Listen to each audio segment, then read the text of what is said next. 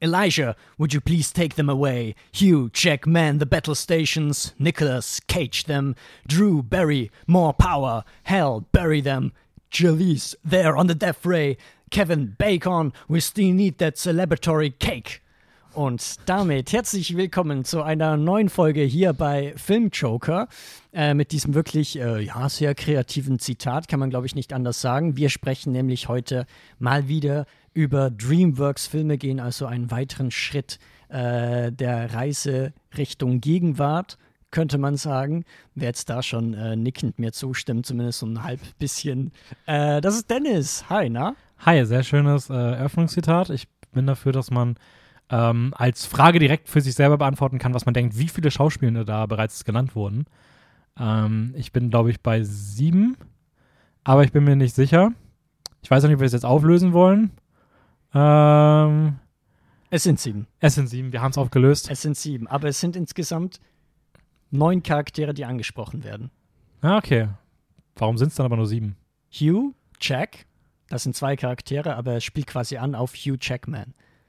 Ach so, meinst du das? Ja, okay. Also meinst du Charaktere? Ja, okay. Ja, ja, ja, ja. Aber okay, ja, ja, da war ich ja, äh, da war ich ja dann ganz, ganz gut dabei. Ähm, ja, schön, dass wir wieder zusammengekommen sind. Äh, die drittletzte DreamWorks-Folge. Wir werden wahrscheinlich, ist es die letzte in diesem Jahr? Probably, ja. Ich gehe davon aus, weil dadurch, dass wir, kleiner Spoiler schon mal, wir wollen die letzte Folge ungefähr zum Kinostart von Kung Fu Panda 4 rausbringen. Und ähm, da müssten wir sonst, äh, wenn wir jetzt eine noch im Dezember machen, haben wir über drei Monate Pause. Deswegen werden wir die nächste Folge dann wahrscheinlich irgendwie Ende Jänner positionieren, so grob. Ähm, Schon mal zur Vorfreude. So, dass das jetzt die letzte DreamWorks-Folge dieses Jahres ist. Und kleiner Spoiler vorweg, für mich auch die bisher mit Abstand schwächste Folge. Wegen ähm, mir? Wegen dir, tatsächlich. Die Filme sind großartig, aber es liegt an dir. Nein, ähm, äh. ich finde tatsächlich das Niveau der Filme sehr, sehr niedrig hier. Ähm, war bis auf einen Film von allen Filmen mindestens entweder enttäuscht oder fand sie schlecht. Genervt. Ein Film nur, den ich davon ausnehmen würde, der eher so wirklich positiv herausgestochen ist. Ähm, ich glaube, bei dir sind es so anderthalb bis zwei. Ähm, Drei Filme, die ich mochte tatsächlich. Ich bin einfach ein bisschen äh, der ja, optimistischere Mensch als wie Dennis. Mögen würde ich auch, na, mögen würde ich sagen, sind es bei mir so zweieinhalb. Zweieinhalb? Aber äh, einer davon zumindest mit so einem Gefühl der leichten Ernüchterung trotzdem.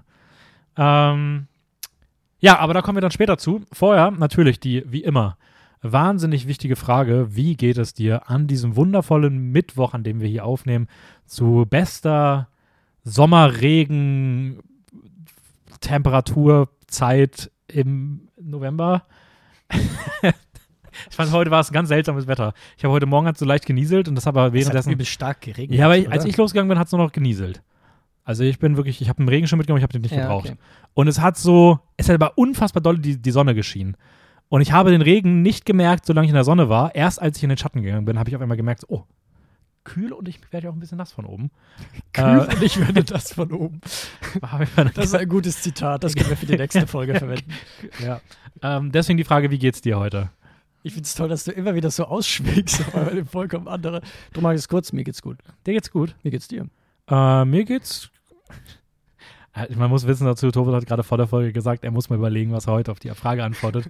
er möchte ja nicht immer das Gleiche sagen und da ist er wirklich natürlich wahnsinnig kreativ jetzt hier Ich habe noch nie gesagt, ja. einfach nur, mir geht's gut. Mir geht's gut. Es ist November. Ich bin schon in Weihnachtsstimmung. Ich habe mir schon äh, Lebkuchen und so gekauft und Mandarinen. Trinke gefühlt täglich Tee. Schnabuliere mir das rein. Schaue mir dann immer sehr schöne Dreamworks-Filme an, weil ich liebe Dreamworks-Filme.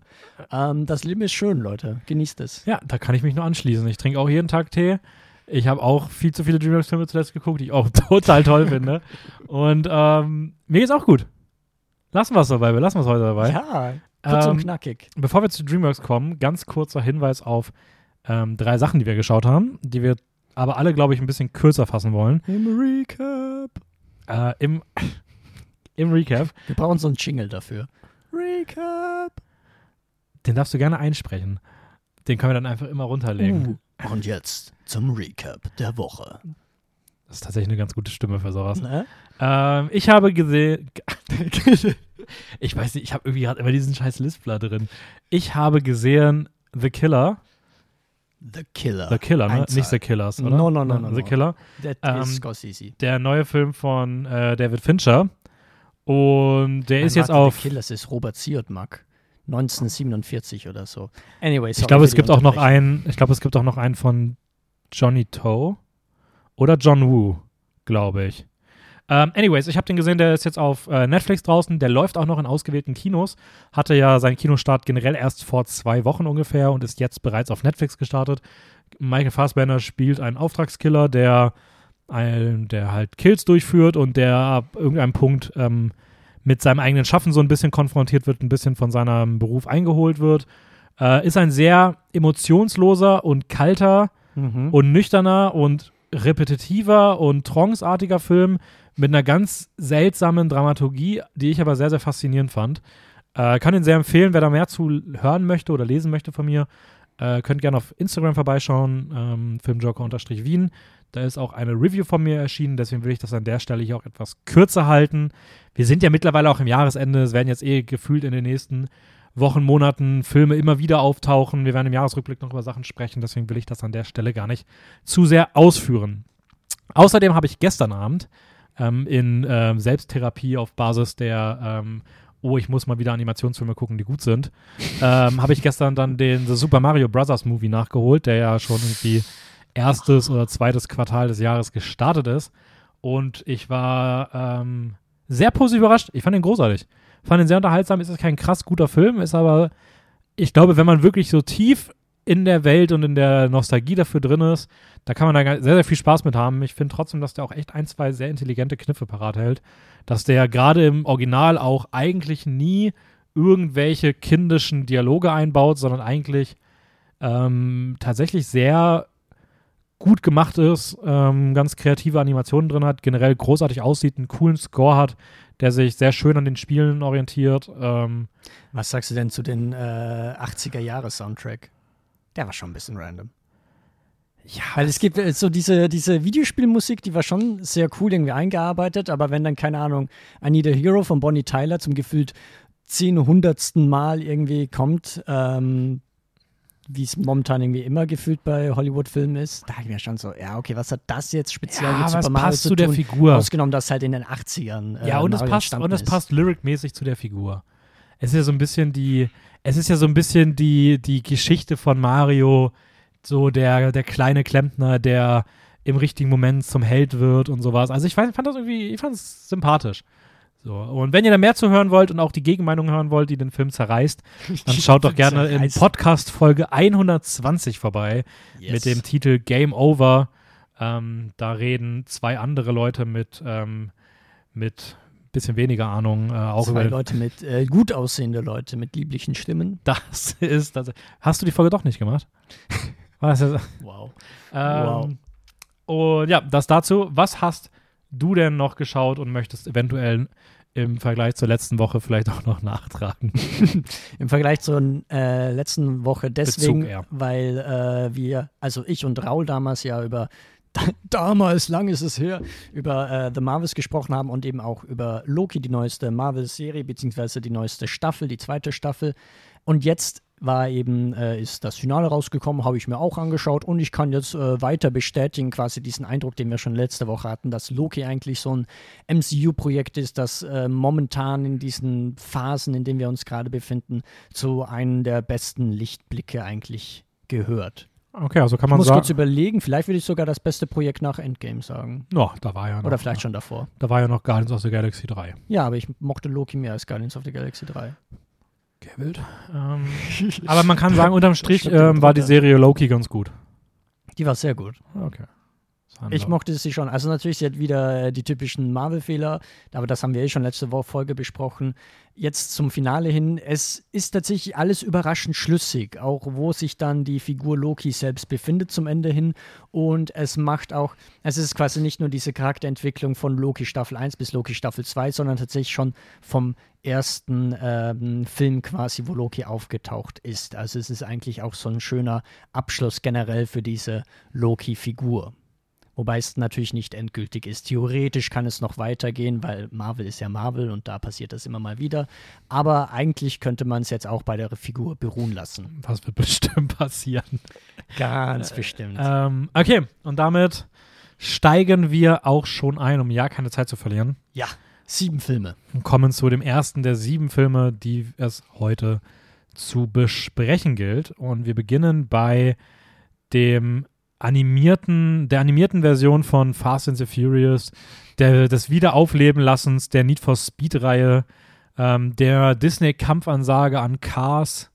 Und zwar beginnen wir mit Turbo, Turbo. Wie Turbo. Wie auch immer man musst du schnell aussprechen. Turbo, Turbo. Turbo, ähm, Turbo. von 2013. Ähm, ah, sehr toll finde ich auch die Letterbox-Tagline. Slow, no, mo. ähm, weiß nicht, was das Nein da drin sagt. Das ist irgendwie auch so ein Kommentar, die eigene Idee ist. Aber äh, ja, gesprochen wird Turbo, Turbo von Ryan Reynolds, der immer dafür bekannt ist, dass er wahnsinnig gute Rollenwale hat.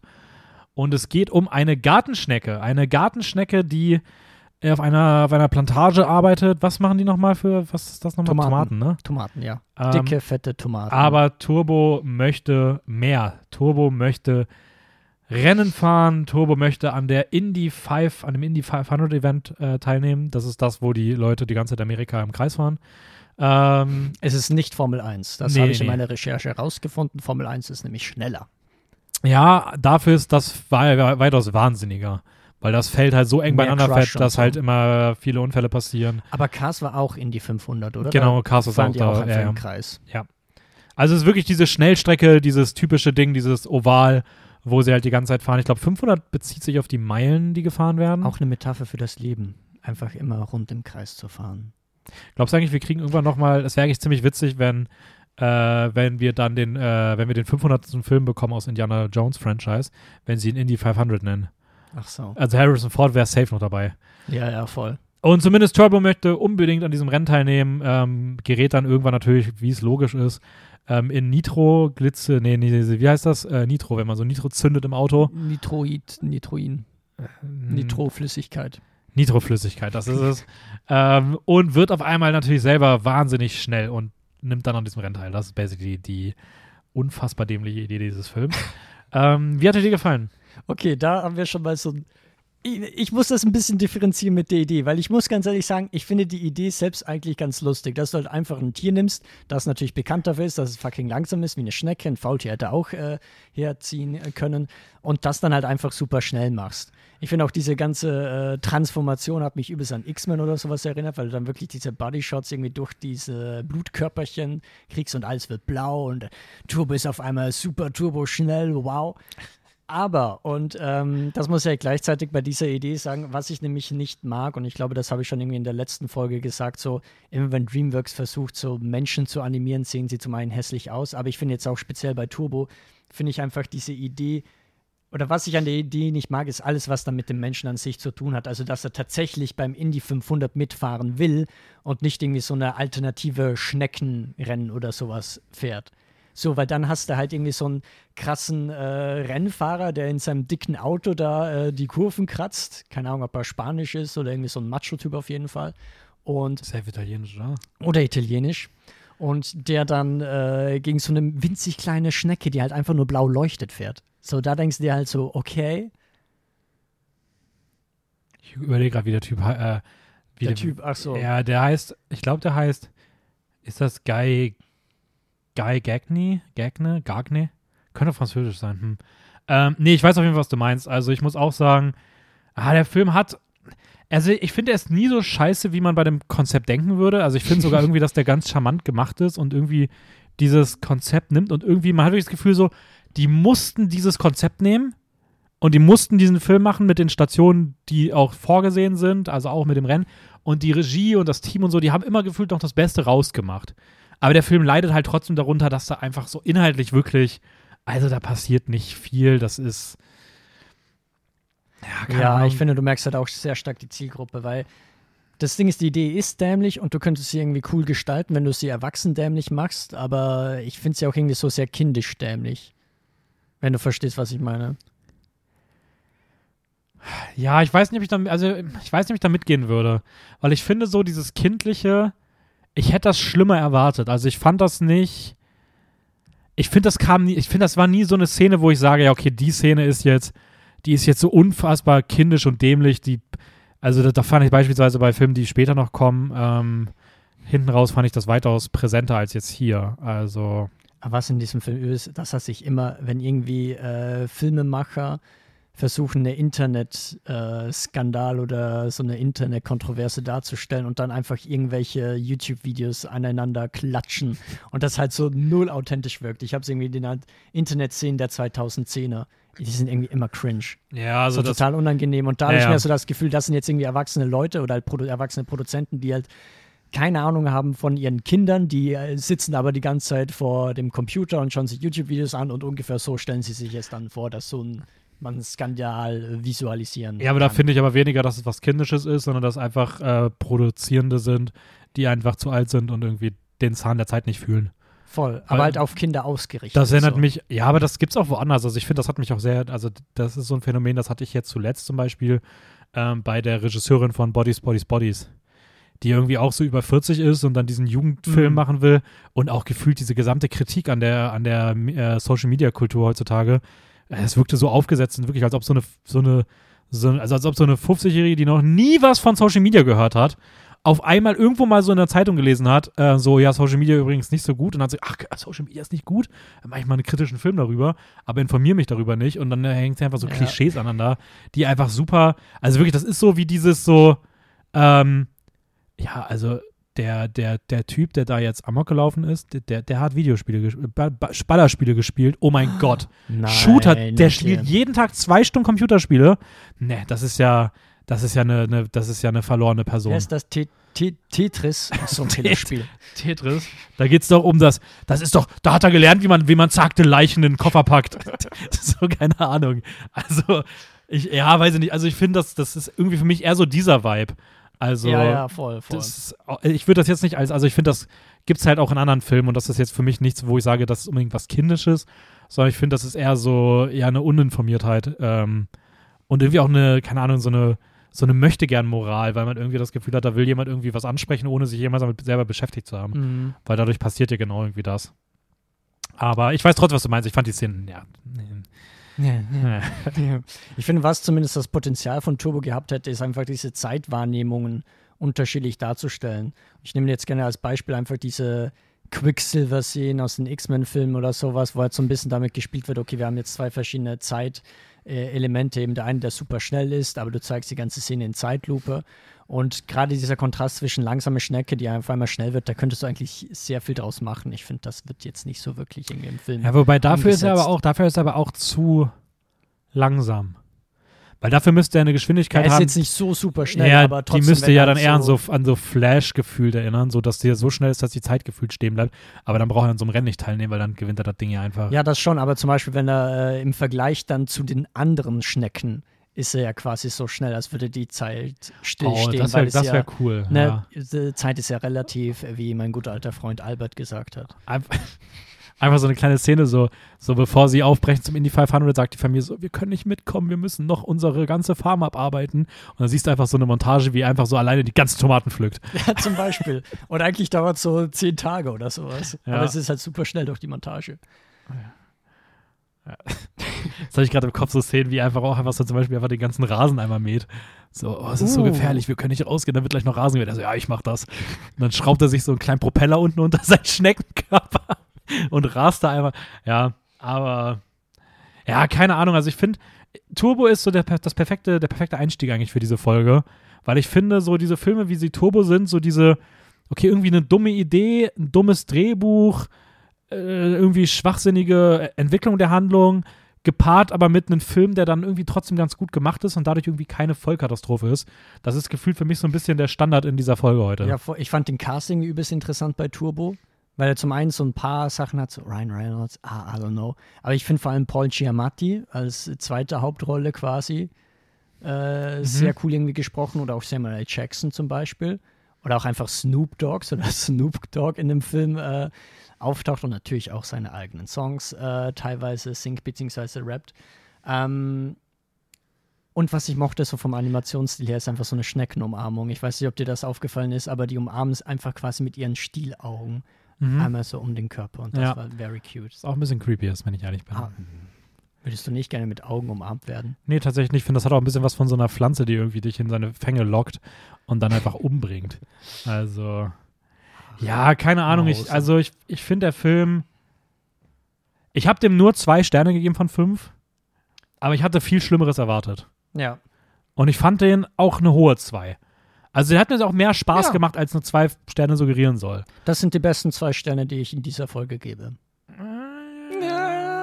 Ja, ja, ja, da würde ich mich, glaube ich, anschließen. Aber weißt du zum Beispiel jetzt nochmal mit dem Potenzial, äh, zum Beispiel, es wird äh, nochmal ein bisschen konkreter über Paul Giamattis Charakter wird ja mehrmals irgendwie so ein Witz gemacht, äh, welches Geschlecht er jetzt hat, so weil er irgendwie so sehr feminisiert äh, dargestellt wird oder andere Leute ihn so Ja, stimmt, äh, das habe ich schon erkennen und fast er so ich die ganze Zeit ist, hey, aber ich bin eigentlich männlich. Ich finde, daraus hätte man eigentlich einen richtig coolen Witz machen können oder halt irgendwie besser ausarbeiten, weil Schnecken sind ja tatsächlich Zwittertiere. Die haben ja eigentlich irgendwie so beide Geschlechtsorgane und äh, vor der Paarung entscheiden sie sich dann, was für ein Geschlechtsorgan sie verwenden. Ah, okay, krass. Wusste ich. Also wäre schon Also ja, so ein stimmt, jetzt- also- also jetzt, wo du's- Hintergrund. So. Jetzt, wo du es sagst, klingelt mein Biologiewissen da auch wieder. Aber hatte ich jetzt gerade aus der Grundschule damals. hatte ich das jetzt vorher gar nicht mehr im Kopf. Ähm, aber ja, stimmt schon. Aber ja, gut, da, da ist halt, davon ist halt nicht viel im Film drin. Das wirkt auch wie so, das ist auch wieder so dieses Ding. Safe ist die Idee aber auch genauso entstanden für diesen Witz. Eine Person hat diesen Fakt irgendwo mal gelesen, hat das einfach mal so als Stichpunkt reingeschrieben und da wurde sich nie Als intensiver kleiner mit Bullet auseinandergesetzt. Point, Ja. Wirklich, das war so, ah, hier steht noch das. Äh, sollen wir dann, ähm, wie heißt der Regisseur? Äh, Da- David, soll ich nochmal nachgucken, was es mit dem Kommentar auf sich hat? Nö, nö, wir nehmen den einfach so mit rein. Machen wir vielleicht einfach einen Witz raus und Ende. So, also gefühlt so, das, das ist so gefühlt dieser Film ganz oft. Und ja, aber er war trotzdem ganz unterhaltsam. Ja. Kommen wir zum nächsten Film. Äh, wir gehen ein Jahr Ein weiter Jahr. Mhm. und kommen zu ähm, der DreamWorks-Version von Jimmy Neutron. Ähm, und statt Snoop Dogg ist ein anderer Hund vertreten. kommen wir nämlich zu Mr. Peabody und Sherman. Wow. Und um was es in diesem wirklich großartigen Science-Fiction-Animationsfilm geht, das wird euch jetzt äh, der einzig wahre. Alter, ich dachte gerade, die Hauptrolle wird Joaquin Phoenix gesprochen. Das aus den Augenwinkeln sah Ty Barrel vom Foto gerade aus wie Joaquin Phoenix. Ähm, wird euch jetzt Tobit erzählen. Day-Lewis. Ähm, Oh, auch war ja. Regie führte Rob Minkoff. Ich habe gerade nachgeschaut, deswegen habe ich ein bisschen gestaunt. Der hat auch äh, Lion King gemacht. Hat sich irgendwie so eine sehr starke. Ja, ähm, der hat Ryan, Qualitäts- der hat, der hat Lion King mitgemacht. Ah, mitgemacht. Ja, zusammen mit äh, Roger, Roger Allers. Allers. Aber die haben auch nichts anderes mehr. Ja, das ist ein Animationsfilm ist das eh super seltsam eigentlich. Ja. Ich habe das Gefühl, dass das ist das Ding. Also ganz kurz vielleicht mal da drauf. Ich habe nämlich wirklich das Gefühl, dass die Regiepersonen selten noch groß Einfluss haben, zumindest gerade bei so früheren Sachen, ob die Filme wirklich gut werden. Also ich glaube wirklich, dass sehr sehr viel von dem Film auch wirklich, also Drehbuch und so weiter, dass das wirklich vom Studio vorgegeben wird und dann eher nur noch so ausführende Leute gesucht werden, die halt so diesen ganzen Animationsprozess ein bisschen betreuen. Aber dass so die Geschichte und was erzählt wird und wie es erzählt wird und sowas, dass da gar nicht, also dass die Regie bei einem Animationsfilm, gerade bei diesen Studios, selten da noch großen Einfluss drauf hat. So. Ähm, das vielleicht noch an der, Ja, an der. Stelle. Aber ja, Mr. Peabody und Sherman. Ja, da geht's natürlich, ich freue mich, dass ich jetzt die Handlungszusammenfassung Ich machen darf. Ähm, Mr. Peabody ist nämlich ein Hund, so ein weißer Hund, der übelst klug ist. Der äh, möchte eigentlich adoptiert werden, aber niemand findet ihn cool, weil er halt fucking smart ist. Also alle anderen Hunde sind ganz normale Hunde, aber er kann, äh, keine Ahnung, irgendwelche binomischen Formeln oder sowas ausrechnen. Ähm, und dementsprechend entscheidet er sich, ja gut, dann mache ich meinen Weg erstmal alleine und adoptiere stattdessen einen Menschen, nämlich den Sherman. So Mhm. ein äh, rothaariger Typ mit Brille. Und äh, da haben wir also quasi dieses äh, Vater-Sohn-Duo, das in einem übelst hohen Wolkenkratzer, äh, ich glaube in New York irgendwie lebt. Ähm, und die können dann zum Beispiel, Mr. Peabody ist so smart, dass er sich auch eine Zeitmaschine gebaut hat Klar. und dadurch dann halt durch die Zeit reisen kann. Warum denn auch nicht? Und seinen Sohn, den Sherman, muss er aber in die Schule äh, schicken. Da wird er gehänselt, weil natürlich Sherman ebenfalls ein bisschen was von der Genialität des Mr. Peabodys abbekommen hat und dementsprechend halt auch ehrlich so ein Streber ist. Ähm, und bevor Nerd, Nerd. Nerd, Weil die haben sich auch wirklich gefragt, wie könnte das Kind von einem Nerd aussehen, der selber Nerd wird? Ja, so rote, hochgestylte Haare und eine runde Brille. So. Das ist sein Charakter. Stimmt. Unterschieden wird Nerd und Streber. Bei Strebern ist dann quasi die Haare nach unten gekämmt. ähm, Ja, Nerds sehen immer so ein bisschen aus, so als ob die beim, beim Experimentieren irgendwie auch einmal so einen Stromschlag bekommen, bekommen haben. Also, kann, aber in Hollywood sieht das nicht schlecht aus. So. In das Hollywood sieht eigentlich ist- gut ja, aus, ja. So, auch teilweise. Ähm, jedenfalls wegen dem Zwischenfall bei der Schule droht jetzt quasi, dass man äh, dem Mr. Peabody äh, die Autorität entzieht, dass man quasi, dass er das Kind erziehen darf. Und dementsprechend lädt er dann die Familie des Mädchens ein, das irgendwie angegriffen wurde oder vielleicht auch nicht. Und dann will Mr. Sherman, äh, Mr. Sherman, sag ich jetzt schon, jedenfalls der Sohn geht mit dieser äh, anderen, mit der Schülerin Penny. Penny. Oh, Penny heißt sie natürlich. Penny und Sherman gehen durch die Zeit. Penny und Basically. Sherman auch nicht weit weg von Penny und Sheldon, aber ich sag's noch. Ähm, Generell eigentlich sehr viel Big Bang Theory Vibes. but not in a good way. ja, boah, ich stell mir vor, bei Big Bang Theory wäre die Handlung, dass einfach Sheldon einfach in seinem Zimmer, das nie betreten werden darf, einfach eine Zeitmaschine hat. wäre das nicht der bessere Film? Äh, die bessere Serie? Ja, aber wäre vielleicht für eine Sitcom etwas viel Production Value. Ähm, ja. Was hältst du denn von diesem Meisterwerk von DreamWorks? Oh, ich habe da, ich hab da verschiedene Stimmungen. Ich würde mir eher, also ich kann schon mal sagen, ich, würd, ich fand ihn objektiv, Versuch objektiv, fand ich ihn besser als Turbo. Ich würde mir aber Turbo eher nochmal anschauen als den. Äh, der Film hat wirklich mich Mhm. mit so einem Gefühl hinterlassen. Ich fand den inhaltlich okay. Ich habe mich nie sonderlich gut unterhalten gefühlt. Ich habe den am Anfang habe ich ihn richtig gehasst. Also die, der, also ich fand am Anfang war ich so, oh mein Gott, das ist ja ganz, ganz furchtbar hier alles. Ich finde die, also ich fand die, alle, alles an Dialogen zwischen den beiden Figuren, also gerade zwischen Mr. Peabody und Sherman, fand ich ganz, ganz schlimm. Es hat mich wirklich daran erinnert, als ob ich so, keine Ahnung, morgens um 6 Uhr irgendwie aus, aus Versehen auf Kika gesappt habe und irgendwie hängen bleibe, weil da irgendwas super Seltsames passiert. Mhm. Und dann reden die so. So, das ist wirklich so dieses. Er geht einfach von einem Set ins andere so, oh, wir sind in Ägypten. Ja, weißt du eigentlich, dass in Ägypten das so und so gebaut wurde? Und dann kriegst du so Geschichtswissen auf so eine Art vermittelt, wo du denkst so, ja, das ist gerade irgendwie, also wie redet ihr denn? Also das ist gerade wirklich so, als ob du gerade einem Dreijährigen erklären möchtest, was die Cheops-Pyramiden sind oder so. Und so wirkt einfach dieser ganze Film in seinen Interaktionen zwischen Mr. Peabody und Sherman wie so eine, weiß nicht, wie so ein Vorprogramm zur Grundschule irgendwie. Und das hat mich wahnsinnig gestört. Ich fand generell den Hund unfassbar scheiße. Oh Ähm, Gott, der war so anstrengend. Aber das ist dann irgendwann besser geworden. Zum einen ist dann Penny reingekommen und ich fand es einfach super geil, wie Penny einfach die ganze Zeit Sherman gedisst hat. Ich mir dachte, so verdient. Ähm, fand auch dann eigentlich so diese Einzelepisoden, die die so durchlebt haben, hatten irgendwie auch ihren Charme. Es gab Momente, die ganz lustig waren. Und ich fand zumindest so, dass so ein bisschen Klick gemacht hat, was mit dieser Mr. Peabody und Sherman Struktur in der Handlung irgendwie so erzählt werden sollte. So dieses Thema von ähm, ja, keine Ahnung, Mobbing, wenn dein, also das Kind, wie gehst du damit um, wenn dein, äh, wenn eins deiner Elternteile vielleicht nicht der gesellschaftlich akzeptierten Normen entspricht und Mhm. sowas. Also das kann man ja theoretisch sogar teilweise vielleicht so ein bisschen, je nachdem, ob man es jetzt, sage ich mal, so queer lesen möchte, so, ähm, oder ob man es in irgendeiner Form bestimmt auch so mit, mit Race-Aspekten lesen möchte. Ähm, Ja, ich meine, der Subtext da ist irgendwie schon interessant, aber ich finde teilweise auch, äh, bleibt er immer noch irgendwo amerikanisch, weil die halt solche ja, Bonzenverdiener irgendwie sind. Also, ich weiß nicht, der, der lebt ja in der Villa in einem Hochhaus. So, wo ich mir so dachte, okay, das kann ich jetzt auch nicht so hundertprozentig greifen. Ähm, ich glaube, das ist der einzige Film, wo ich jetzt ein bisschen negativer eingestellt bin als wie du dem gegenüber, weil Boah, ich möchte nochmal anmerken, ich bin nicht gut einge- all- aber Also, besser, besser. besser, als, ja, aber also auch selbst von der Wertung bist du. Aber ich werde den Film, glaube ich, an keiner Stelle verteidigen. das stimmt. das, Okay, warte, jetzt etwas, wo du vielleicht äh, dagegen was sagen würdest. Ich finde, das Animationslevel ist wie bei Megamind und das machte ich schon bei Megamind nicht so wirklich. Hat irgendwelche Städte, die aber total leer aussehen. bei Megamind ist großartig, hier fand ich scheiße. Okay. und äh, das hast du jetzt auch schon ein bisschen durchsickern lassen. Ich finde Mr. Peabody, ich finde den so anstrengend und so fucking nervig. Ich finde, das wirklich der nervigste Filmhund der Filmgeschichte, den du dir irgendwie vorstellen kannst, weil der halt die ganze Zeit nur klug scheißt und äh, er ist irgendwie ähnlich wie, jetzt fällt es mir nur quasi ein, weil wir letzte Folge darüber gesprochen haben, wie Captain Marvel, dieser Typ, der halt alles kann, der gar keine Schwächen hat und ähm, irgendwie immer mit einer klugen Antwort oder sonst irgendwas um die Ecke kommt, dann halt Cocktails mixen kann äh, wie kein anderer, wo du dir halt so denkst, okay, was ist das für ein Charakter? Also wo find, soll ich den irgendwie cool finden, wenn der komplett alles kann und keine Schwächen hat? Ich fand Sherman, sein Sohn, hat gar keine Charakterisierung gefühlt. Doch, Nerd. Also der ist halt Mittel zum Zweck. Nerd. Er ist- er ist ja, Nerd also zum Zweck. Sorry, sorry, dass ich das nicht berücksichtigt habe. Und ich muss ganz ehrlich sagen, ich fand Penny auch schon ziemlich nervig, weil sie halt die Damsel in Distress ist. Und abgesehen davon überhaupt nichts kann. Und wenn irgendetwas, sie mit irgendwas nicht klarkommt, schreit sie erstmal, oh Sherman, hilf mir oder sowas. Ja, aber irgendwie, also irgendwie, wie gesagt, ich fand auch alle Figuren scheiße in dem Film an sich. Aber sie Ja. war so, sie war so ein bisschen so eine, ich habe sie in meiner Review einfach auch als, als Psychopenny bezeichnet.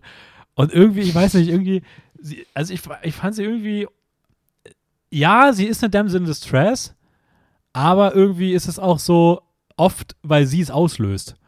Also ich finde es irgendwie witzig, wie sie, wie sie so die ganze Zeit alle ja, Probleme. Ja, so, das, Ja, ich finde, das ist nochmal was aber das anderes. macht es nicht besser, finde ich. nee, ich find, aber das es ist noch nerviger. Dann denke ich mir so, warum, warum muss man dich retten? ja, aber genau, genau. Heißt eine natürliche Selektion, du wärst einfach ausgestorben. Ja, nein, ich verstehe, was du meinst, aber dann habe ich mir gedacht, so, es ist ja nicht, warum muss, warum, warum muss sie jetzt gerettet werden, der so Gedanke, sondern für mich war der Gedanke vielmehr so, du fuckst gerade Peabody und Sherman ab und das finde ich witzig. Weil die beiden haben es verdient, dass die die ganze Zeit leiden. So, also keine Ahnung, ich, ja, ich schon. fand irgendwie so, ich habe das Gefühl gehabt, so die beiden, ich habe mir in meinem Kopf, habe ich mir so vorgestellt, ich fand es dann schade, dass das in so eine Romance-Richtung geht, weil ich hätte den Film viel geiler gefunden, wenn der einfach zu Ende ist und so Sherman vollkommen traumatisiert rausgeht. so, das war eigentlich so Ja, meine, that. meine, meine, meine Hoffnung, aber ja, die Romanze ist halt unnötig, ähm, auch ein bisschen unglaubwürdig. Ja, das Einzige, was ich mochte, ist halt diese historischen Etappen, die man irgendwie abarbeiten kann. Auch wenn das natürlich immer so ein bisschen auch ein Blick ist der Gegenwart, äh, wie man darauf schaut. Aber, I don't know, da dachte ich mir auch so, ist auch nett für Kinder, dass die irgendwie mal was von der französischen Revolution oder sowas gehört Ja, haben. wobei die da auch wirklich, die werden da halt sehr reingeschmissen. Also du siehst ja gefühlt nie, wie sie ankommen. Also Ja. im- immer wenn es hinwechselt, sind sie auf einmal schon so voll anerkannte Leute in der Zeit. So, also du siehst nie, wie sie in den Palast reingehen, sondern ist immer so, hey, warum sind die jetzt einfach mitten auf diesem Ball so als angesehene Person da? Und das wird dir nie erzählt. es ist Also, so ein bisschen auch so ein Cameo, ja, Aneinanderreihung von halt historischen Persönlichkeiten. ja, true, so irgendwie Und manchmal habe ich mir auch so gedacht, okay, ergibt das so viel Sinn. Zum Beispiel, ich habe nicht gecheckt, der Tank ist leer von der Zeitreisemaschine und jetzt gehen sie zu, wer war das, Da Vinci, glaube ich, und Mhm. bauen irgendwie mit Holzkonstrukten da rum. Und wie wird jetzt der Tank gefüllt? Ja, das muss man nicht verstehen. Ja, Aber das Da Vinci war da, sie sind, sie sind im Flugzeug geflogen. So, das ist toll. Ja, ja, das schon. Aber halt vielleicht auch nicht so historisch akkurat, weil das ja nie wirklich funktioniert hat, seine Entwürfe. Ja. Schluss äh, abschließend. Ich bin bei eineinhalb Sternen tatsächlich bei Mr. Peabody. Bin bei Sherman. sehr niedrigen zweieinhalb Sternen. Okay. Also ich fand den, ja, keine Ahnung, ich finde den irgendwo so auf dem Level von so Madagaskar 3 und Monster and Aliens. Also, kann man, ist jetzt nicht schlimm, ihn mal geschaut zu haben, aber so ein Film, den muss ich nie wiedersehen. Hatte ich mir tatsächlich mehr erhofft. Also ich weiß nicht, ist auch so ein Film, wo ich dachte, so, das könnte auch so ein kleiner Geheimtipp werden, vielleicht im Vorhinein so, weil ich mag eigentlich diese, diese Geschichten so, die in so eine Richtung gehen. Fand Ich zum Beispiel auch bei, bei Disney, fand ich auch hier Meet the Robinsons, der sehr ähnlich ist. Der Junge sieht gefühlt genau komplett gleich aus, nur mit blonden Haaren. Es geht auch um Zeitreisen und sowas. Und den fand ich tatsächlich überraschend cool. Und ich hatte mir irgendwie so ein bisschen erhofft, dass das die, dass, dass das Dreamworks-Äquivalent dazu ist. War dann wirklich, keine Ahnung, ich fand den Hund auch einfach, also der Hund war wirklich, also ich finde das, auch wenn ich das Design ja nochmal sehe, ich finde der Hund sieht so scheiße aus. Ich weiß auch nicht, keine Ahnung, ist, ja, Ja. Ich habe ja eigentlich fast alle Dreamworks-Filme entweder schon gesehen oder schon mal von gehört. Mr. Peabody und Sherman, I don't know. Der ist anscheinend in der Geschichte untergegangen und vielleicht ist das auch gut so. Also, wenn man einen Dreamworks-Film sehen möchte, wo das zentrale Duo aus einem Mensch und einem Hund besteht, dann würde ich auf jeden Fall Wallace und Gromit eher empfehlen. Achso. Ich dachte, du leitest über. Nee, äh, weil ich tatsächlich gar nicht weiß, was als nächstes nochmal kommt. Äh, es geht nämlich auch um ein Duo von einem Tier und einem Menschen. Okay. Es äh, nämlich der nächste Film, auch im Jahr 2014, How to Train Your Dragon 2 oder Drachenzähmen leicht gemacht 2. Von Dean Delblois. Ach, das ist der Regisseur, der die anderen auch gemacht hat. Ich finde es Also übrigens ganz, ganz, ganz, ganz, ganz, ganz, ganz, ganz schlimm, dass du äh, in deiner Review ähm, einfach ohne Zahn geschrieben hast. Statt äh, Toothless. Das- Ich finde, ohne Zahn ist eine gute Ohne deutsche Zahn Übersetzung. ist ein furchtbarer ohne Zahn Name. ist nett. Nein. Doch, ich finde, ohne Zahn ist viel süßer. Das klingt wie ein japanisches Wort. Ich will das irgendwie die ganze Zeit so Ohne Onesan, Zahn. Ohne Zahn. Onesan aufsprechen. Also ich, na, äh, Ich muss ein bisschen mehr die deutsche Sprache schätzen. ja, äh, es geht Worum äh, geht's? Es geht um die Fortsetzung ähm, des, des ersten Teils und ähm, wir sind wieder zusammen in dem äh, bereits etablierten Dorf. Wir sehen wieder Hiccup und Toothless ein paar Jahre später. Ich glaube, ah, laut Letterboxd sind es fünf Jahre später. Ähm, mittlerweile sind Drachen fest etabliert in dem Dorfalltag. Ähm, es wird auch die eigene Quidditch-Version von, äh, äh, die eigene Drachenversion von Quidditch gespielt. So mit Und auch ein bisschen Indie 500. Eigentlich nicht, aber ich wollte es mal nicht. werfen. Ähm, und ja, Hiccup steht so ein bisschen am Scheideweg, dass er das Gefühl hat, er wird langsam mehr und mehr aufgebaut. Der nächste, ähm, wie nennen wir das denn? König ist das falsche Wort, glaube ich. Der oberste Anführer, Anführer in dem Dorf zu werden der Häuptling. und fühlt sich ein bisschen der, der Verantwortung nicht gewachsen. Ähm, es passieren dann äh, gefühlt sechs verschiedene Sachen auf einmal. Ähm, es taucht unter anderem das Gerücht auf, dass es einen mysteriösen, ähm, wie heißt er denn? Dago, meinst du den? Heißt er Dago? Warum steht er hier nicht im Cast? Oder Drago? Drago. Ist weiter hinten. Drago nicht so ähm, gibt, der wohl Drachen jagt und äh, auf dessen Crew treffen sie auch sehr früh. Und ähm, ja, dann ent, äh, entsteht ein Abenteuer. Es geht um die Zukunft des Dorfes. Es geht um den Umgang mit Drachen wieder einmal. Es geht um das Auseinandersetzung mit der eigenen Vergangenheit, mit den eigenen Eltern.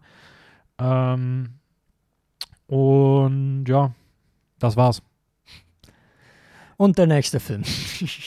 Nein. Ähm, weißt du, was ich richtig gerne mag, einfach bei so Franchises oder Reihen? Wenn die in ihren Fortsetzungen wirklich Zeitsprünge machen Mhm. und du dann merkst, dass sich die Welt irgendwie weiterentwickelt. Mhm. Weil ich fand sowohl, äh, also vor allem der Hauptcharakter Hiccup, ich finde, der hat jetzt einfach nochmal ein cooleres Design, also von seiner ganzen Rüstung, von seinem Helm, äh, auch von einer neuen Technik, die er Mhm. quasi äh, sich äh, macht. Das finde ich irgendwie cool. Und du merkst ja auch ganz zum Anfang, okay, die Drachen haben sich jetzt etabliert in das Dorfgeschehen. So. Ja, ja, voll. Also ich finde generell, das, das macht die Reihe generell ganz gut. Also ich meine, ich kan kannte die auch vorher schon komplett. Ist ja jetzt alles Rewatches nochmal für die Folgen hier. Ähm, Das, der zweite Teil war für mich ein Rewatch, obwohl ich es nicht gemerkt habe. Weil mir kam, war nur eine Figur, ist mir im Kopf geblieben. ah, ist ein, gut, mal gutes Zeichen. für, für, Aber es wäre eine Spoilerfigur. Ähm, ah, okay. Ähm, nee, stimmt schon. Also ich finde das irgendwie, das, das, das gibt der Geschichte so mehr Größe irgendwie so ein bisschen. Und das finde ich generell ganz cool hier. Äh, ja, ich muss aber sagen, so grundsätzlich, dass ich im, also im Vorhinein war das tatsächlich mein, mein, also nach dem ersten Mal hätte ich gesagt, dass das mein Lieblingsteil der Reihe ist. Ähm, Mhm, Jetzt okay. war ich tatsächlich bei dem ein bisschen ernüchtert beziehungsweise enttäuscht. Ich fand den jetzt beim zweiten Mal immer noch, immer noch ein guter, ein sehenswerter Film so, auf jeden Fall. Ähm, ist generell eine großartige Trilogie. Und ähm, war aber trotzdem so, dass ich mir dachte, so, boah, weiß nicht, also so gut finde ich den jetzt nicht mehr. Äh, Gerade in den ersten, also ich finde, ich habe gefühlt in jeder Passage dieses Films irgendwie Probleme. Also ich finde so die erste 45 Minuten finde ich die Handlung und der ganze Aufbau wahnsinnig random und ohne klare Struktur. Da passieren einfach die unsinnigsten Sachen durch Zufälle, die irgendwie aneinander gekettet sind, damit bloß irgendwie eine Handlung entsteht. Mhm. Im Mittelteil finde ich den Film dann wahnsinnig ja, zäh so ein bisschen. Da habe ich das Gefühl, okay, jetzt ist alles etabliert, aber jetzt wissen sie damit nicht so richtig viel anzufangen. Und im letzten Teil kommen dann die emotionalen Schläge, die werden aber teilweise dann vielleicht eine Spur zu schnell irgendwie abgefeuert. Und so finde ich irgendwie diesen ganzen Film einfach irgendwie unfassbar unausgewogen. Ja, ich meine, ich finde, was der Film einfach macht, ist, dass er ein bisschen sich zu viel vornimmt. Beziehungsweise auch vor allem so, wie er es dann schlussendlich umsetzen möchte. Weil du hast halt diese komplette Welt und ich finde, das ist dann fast schon, äh, in meiner Review habe ich geschrieben, fast schon politisch irgendwie, weil du drei verschiedene Parteien hast, die verschiedene Interessen haben und dann Mhm. eben Konflikte entstehen und mittendrin ist dann quasi noch unser Protagonist Hiccup, der ja wie im Vorgänger eigentlich immer den pazifistischen Weg und den politischen oder halt, äh, diplomatischen Weg wählen möchte. Und dann hast du aber gleichzeitig noch quasi seine Backstory, seine Selbstfindungsphase, also wieder auf einer persönlicheren Ebene, quasi mit äh, der Vergangenheit und so weiter und so fort, mit der Familie. Und ich finde, da ist es dann halt einfach ziemlich viel. Und was ich ja eigentlich bei DreamWorks-Filmen mag, ist, dass die nur so 90 Minuten lang gehen. Ich hätte aber gesagt, dass man jetzt für How to Train Your Dragon 2, der ja schon 104 Minuten, glaube ich, geht, dass man da auch ein bisschen mehr Zeit hätte investieren können und den gerne auch mal so zwei Stunden lang äh, machen könnte. Entweder das oder man streicht ein paar andere Sideplots oder sowas raus. Weil ich muss ganz ehrlich sagen, die Gang, die man ja schon aus dem ersten Ja, Teil kennt, ätzend. da war sie halt ganz cool so oder halt in Ordnung, weil sie auch äh, irgendwie eine Bedeutung hatte. Aber jetzt diese ganze Gang, ich finde die einfach nur anstrengend. Also und sowohl die Astrid, aber vor allem eben auch die ganzen anderen, äh, ich weiß nicht mehr, wie sie hießen, aber der eine wird von Jonah Hill ja gesprochen und so weiter. Und da gibt es dann auch noch die ganze Zeit so ein Running Gag von irgendwie so einer Teenager-Liebe, bei der ich mir so dachte, ey, braucht's die wirklich? Ich finde Ja, die voll. überhaupt nicht lustig so und sie nimmt irgendwie nur Zeit weg von Hiccup und der ganzen Welt, die man da eigentlich mehr exploren könnte. Also ich finde, bei Astrid würde ich widersprechen, weil da finde ich schon, dass das funktioniert schon ganz gut so. Gerade weil ich aber auch weiß, ich habe, wie gesagt, den dritten auch schon gesehen, ich weiß halt, wie die Geschichte da weitergeht. Mhm. Und ich finde so diese Overall-Geschichte, die sie zwischen den beiden Figuren erzählen, eigentlich ganz schön. Ähm, deswegen so braucht es die Zeit tun, auch schon im aber zweiten. okay. Aber sie hätten mehr Zeit rein investieren müssen, Ja. irgendwie das ein bisschen mehr ausdifferenzieren müssen und nicht einfach nur so. Weil im ersten kriegt seine Zeit, im dritten kriegt seine Zeit, im zweiten ist so ein bisschen wie, wir müssen es irgendwie überbrücken, bevor es wieder darum geht. ja. Und die ganzen Nebenfiguren, aber wie du schon gesagt hast, die sind alle unnötig. Genauso wie die Nebenfiguren, die da auf anderer Seite noch reinkommen. Die von Ähm, Kit Harington, ne? Ich finde Ja, wusste ich so tatsächlich gar nicht, dass er von dem gesprochen wird. Iran oder Aerith, irgendwie so. Ja, ja. Aber ja, keine Ahnung. Also ich muss sagen, ich hatte tatsächlich meine meisten Probleme wirklich mit diesem, oh, ich fliege weg von meinem Dorf, weil ich gerade irgendwie nicht mich an diesem Spiel beteiligen möchte. Ich lande auf einem, auf einer, auf einer Insel. Jetzt kommt Astrid vorbei, wir reden kurz, oh, was ist das da hinten am Himmel? Das ist Rauch, wir fliegen dahin. Oh, jetzt sind wir auf einmal bei denen gelandet. Jetzt fliege ich, dann fliege ich weg, jetzt bin ich im Himmel. Oh, jetzt ist auf einmal taucht eine andere Person durch Zufall genau im Himmel neben mir auf. Was für ein Zufall, dass wir, die, dass wir dadurch den Plot weiter voranbringen können. Und es tauchen irgendwie immer, also wie diese Handlung sich weiterentwickelt, das ist alles so unfassbar konstruiert, Mhm. als ob sie wirklich wussten, okay, wir wollen das, das, das und das. Das sind diese vier Schritte. Ja, wir haben aber keine Ahnung, wie wir die zusammenbringen können. Wir wollen die auch nicht separat voneinander zeigen. Ja, dann lass die einfach von einem ins andere stolpern. Und das finde ich, ich weiß nicht, ich finde, das nimmt dem ganzen Film sehr seine, seine, seine, seine Kraft, beziehungsweise auch so ein bisschen die Glaubwürdigkeit einfach in der Ja, Welt. voll. und du, du kannst auch gar nicht so mitfühlen oder mitfiebern, weil du eh das Gefühl hast, naja gut, ist eh scheißegal, was sie machen, weil die werden am Ende eh, es wird eh alles genau so kommen, wie es kommen soll, weil das ist einfach alles super konstruiert. Also ja, es ist narrativ irgendwie von seiner Struktur her unrund. Ich glaube, das kann man durchaus äh, sagen. Ich würde jetzt aber ein bisschen mehr so in eine positive Lenkung gehen, indem wir jetzt zwiespältigen Charakter. Was hältst du denn vom Bösewicht? okay, dann bleiben wir aber noch so ein bisschen in diesem Mittelding. Ja, genau, jetzt beim Mittelding. Ähm, weil ich finde, ah, ich finde ihn, es ist schwierig. Ich mag sehr viele Aspekte seiner Figur. Ich finde den Namen großartig. Also Drago Bloodfist ist so ein geiler Name. ja. Ich finde auch die Art und Weise, wie er aufgebaut wird, eigentlich ziemlich cool. Also ich finde so, du hast da, der hat, der hat irgendwie ein bisschen sowas, ja, sowas wie so ein Pirat irgendwie. Er hat so seine Crew, er, er raubt, er, er kriegt auch so ein gewisses Mysterium verliehen. Weil er wird also ja auch. glaube, erst nach 50 Minuten oder so tritt Genau. er tatsächlich auf und davor wird nur über ihn gesprochen. Und ich finde dieses über ihn reden mit dem Namen und dem, was er gemacht hat und wenn du so ein bisschen über, hör- über ihn hörst, das finde ich eigentlich, das funktioniert schon ganz cool und das finde ich irgendwie auch ganz nice und äh, ich finde, da, da stellt man sich auch was sehr, sehr krasses vor. Ich finde aber ab dem Moment, wo er dann wirklich zu sehen ist, kann so das Versprechen nicht wirklich eingelöst werden. Also ich finde ihn dann schon so ein Mhm. bisschen generisch, auch nicht wirklich.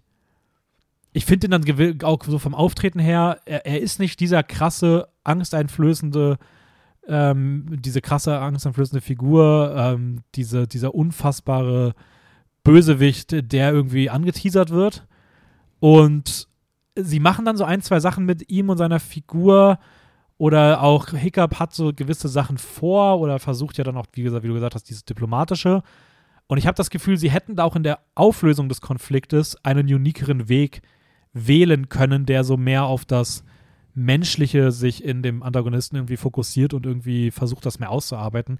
Machen sie aber nicht. Er bleibt einfach super generisch und ähm, ja, das finde ich dann irgendwie Ja. ein bisschen schade so. Aber deswegen, ja, keine Ja, Ahnung. der hat einen coolen irgendwie bei seiner Einführung, weil er so einen Drachenschuppenumhang oder sowas trägt. Zumindest habe ich es mal so interpretiert. Auf jeden Fall ein Umhang, der Feuer abwehrt. Ich, was ich an ihm mochte, ist, dass halt komplett durch, auch durch dieses Schwarzhalten und so weiter irgendwie so einen faschistoiden Charakter annimmt, finde ich. Und ich finde das gerade auch in der ähm, Kombination dessen, wie er eben, also was sein Ziel ist, Kontrolle und so weiter, das fand ich irgendwie schon interessant gelöst. Aber selbst wenn ich es jetzt quasi mit diesem Blickpunkt betrachte, finde ich, dass dann das Finale auch nicht wirklich äh, so toll irgendwie aufgelöst wird. Zumindest dieser Konflikt mit dem Antagonisten selbst. Ja, ja, würde ich, würde ich dir zustimmen. Also, Ähm, wie ich gesagt habe, es ist halt am Ende irgendwie alles ein bisschen zu schnell dann irgendwie und auch zu einfach gemacht so. Also, ich finde, das, das, das wird einfach so dem Versprechen des Films dann irgendwie nicht gerecht und bleibt auch irgendwie nicht so krass im Kopf irgendwie. Also, ich habe das Gefühl, so Teil 1 und 3 fühlen sich weniger komplex an, so von dem, was sie so Mhm. thematisch aufmachen, sind aber die, die weitaus mehr zu erzählen haben als Teil 2. So, es fühlt, Ja, fühlt sich einfach an sehr vielen schon. Stellen so ein bisschen eher wirklich an wie so ein Brückenfilm an. Aber was Ähm. ich jetzt, um noch ein bisschen mehr zu loben, quasi bei dieser Reihe generell mochte, aber speziell bei diesem Teil, dass er schon eine Fallhöhe hat und Konsequenzen mit sich bringt. Voll. Ja. Das fand ich äh, stark und mutig von dem von der Reihe an sich. Und was ich ebenfalls mochte, und ich glaube, das ist irgendwie das Elementare dieser Reihe, ist dann schlussendlich diese Beziehung, diese Dynamik zwischen äh, Hiccup und seinem Drachen, dem ohne Zahn. Ähm, ja, ich finde, das funktioniert weiterhin ja. einwandfrei so. also da würde ich auf jeden Fall zustimmen. Also Toothless und äh, Hiccup haben eine großartige Chemie. Ähm, ich muss aber auch sagen, ich finde tatsächlich, dass ich von den Drachendesigns nur Toothless wirklich cool finde. Ich finde alle anderen Drachen. Findest du den Alpha-Drachen nicht cool? Ja, okay, der. Ich fand den tatsächlich gar nicht mal so cool. Ich fand den, Nee, den anderen Drachen, auf dem eine Person stehend reitet, um es ein bisschen kryptisch zu halten und keine Spoiler zu machen. Der hat vier Flügel, der ist schon cool. Ja, der ist noch ganz nett, aber so diese ganze von dieser Crew, diese ganzen hässlichen Drachen irgendwie so, ich weiß nicht, die fühle ich irgendwie, die waren im ersten ganz nett, aber jetzt mittlerweile denke ich mir von auch der so, Gang meinst du? so, ich weiß nicht, ob ich Okay, da, der sieht aus wie ein, wie ein fliegender Mops, also der Hund. So, Ja, ja. also weiß ich nicht, finde ich jetzt irgendwie, okay, Es ist halt ein nicer Gag, aber es ist halt nicht cool. So. nee, keine Ahnung, also ich muss schon sagen, ich finde so diese Special-Drachen, die dann irgendwie da sind, die sind dann doch schon deutlich nicer Aber von den der vom Optik her. Drachen, der ist doch, den mochte ich. Der hat auch hier einen coolen Namen, aber ich kann mich nicht erinnern, was.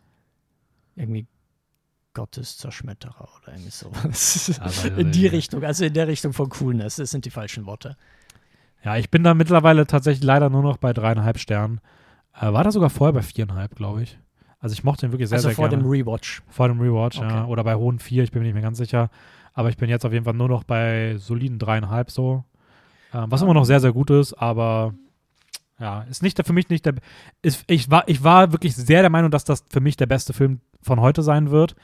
Ähm, ist er jetzt letzten Endes für mich nicht mehr. Und ähm, das kann ich schon mal vorwegnehmen. Und das ist Eine die gefühlt größte die. Überraschung, die ich in dieser Folge hatte. Und auch der Beweis Ah. dafür, dass halt keiner so richtig. Okay, jetzt weiß ich, welchen Film du meinst. Äh, bei How to Train Your Dragons 2 bin ich auf jeden Fall noch bei vier Sternen, weil ich einfach äh, schätze, was er zumindest versucht, auch Ja, wenn es nicht immer so richtig gut geht. In zwei Wochen ist anders. Ähm, nee, glaube ich nicht. Dann, also beim ersten bin ich bei viereinhalb Sternen. Also äh, ich würde auch sagen, dass der jetzt noch mal ein bisschen schwächer ist.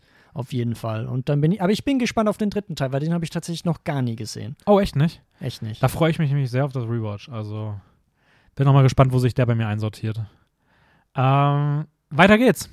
Weiter geht's. Wir kommen als nächstes von einem Franchise zu einem anderen Franchise, diesmal aber im Spin-off-Bereich, bleiben Mm. bei Tieren, die teilweise dumm aussehen und kehren zurück zu unserem Anfangszitat.